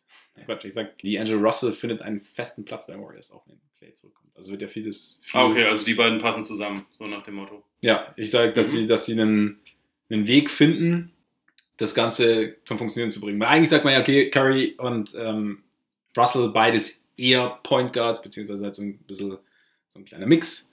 Und dann Clay eigentlich auch eher auf der 2, aber ich glaube, es wird ja auch viel diskutiert, dass, dass sie ihn eher traden wollen. Ich glaube nicht, dass die Möglichkeit komplett vom Tisch ist. Ich glaube, das Mhm. schauen sie sich schon mal an, aber ich glaube, dass, dass, sie, dass sie Wege und Möglichkeiten, oder ich sage voraus, oder ich glaube, dass sie Wege und Möglichkeiten finden werden, das Ganze so aufzubauen, dass das hinterher funktioniert und so ein bisschen, naja, eine neue Auflage des Death Line-Up, nicht im Sinne von, es ist nicht zu verteidigen, aber im Sinne von irgendwie so richtig ist vorher keiner auf die Idee gekommen, wie man das macht. Mhm. Und aber da wir dieses spezielle Spielermaterial haben, führen wir das irgendwie so zusammen, dass es funktioniert. Ja, spannend. Also ich, hab- ich kann mir auch vorstellen, dass es irgendwie funktioniert. Also einen Clay kannst du schon auch auf die drei packen. Die Frage ist dann halt eigentlich eher so, wie man, wie man diese fünf dann abrunden würde, weil Mhm. du halt dann noch einen wirklich defensiv starken Park brauchst. Gleichzeitig, wenn du halt einen Looney hast oder so, das ist ja auch eine gewisse Eben, ja. defensive Kompetenz mit ihm und Draymond. Und wie das dann genau funktioniert, muss man abwarten. Aber ich, ich kann mir auch vorstellen, dass, dass Russell eine Zukunft hat bei den Warriors. Ja. Und da, ja, ich hoffe drauf, du weißt ja, ich bin auch großer sein von D'Angelo Russell, Fan. ja, ja. Weltweit übrigens. Nach ihm. Nach, nach ihm, genau. Er, er findet sich auch gut. Fände ich aber auch, also wenn ich er wäre, fände ich mich Ja. gut. Ja. Okay. Okay. Ja, okay. Gut, das ja, genau, ja. ja. Ich glaube, glaub, wir, wir, sollten, wir sollten essen gehen langsam. Ess, Mhm. Essen und Pub ist langsam, ist langsam angesagt, weil sonst wird das nicht, ne? Ja, Bier ist ja auch alle. Wir ist auch alle, genau, wir müssen, äh, deins zumindest. Meins noch nicht ganz. Nehme ich nochmal einen Schluck und bedanke mich danach im, in unserer beider Namen, dass ihr zugehört habt. Vielen Dank, es war uns wie immer eine Freude. Ich hoffe, euch auch halbwegs, auch wenn wir mal wieder relativ lang geredet haben heute. Aber es war ja auch die Pacific Division. Ihr wolltet, dass wir über die Pacific Division reden. Haben wir hiermit getan. Willst du sagen, ihr seid selber schuld? Oder? Nein, das wollte ich damit nicht sagen. Ihr habt es herausgefordert, wollte ich Ja, damit okay. sagen. Aber, was heißt aber? Hört nächste Woche gerne wieder rein, erzählt es gerne weiter. Jetzt kommt natürlich, nachdem wir jetzt auch mit äh, Patreon wieder um die Ecke gekommen sind und mit Oles Buch, können wir jetzt auch wieder mit, mit Apple Podcasts um die Ecke kommen und sagen, dass ihr uns da gerne Rezensionen hinterlassen dürft, könnt, wenn ihr wollt, weil das für diesen kleinen Podcast auch sehr, sehr hilfreich ist tatsächlich. Wenn, wenn ihr Rezensionen hinterlasst, hört uns gern weiter zu, erzählt es gern weiter und hört uns bitte, bitte wieder zu. Es, es, es freut uns echt, dass ihr da, äh, regelmäßig dabei seid. Ist echt cool. Ja, stimmt. So jede Woche wieder. Und jetzt würde ich sagen, genießt euren Tag, euren Abend, euren Morgen und hoffentlich bis bald und nächste Woche. Reingehauen. Reingehauen.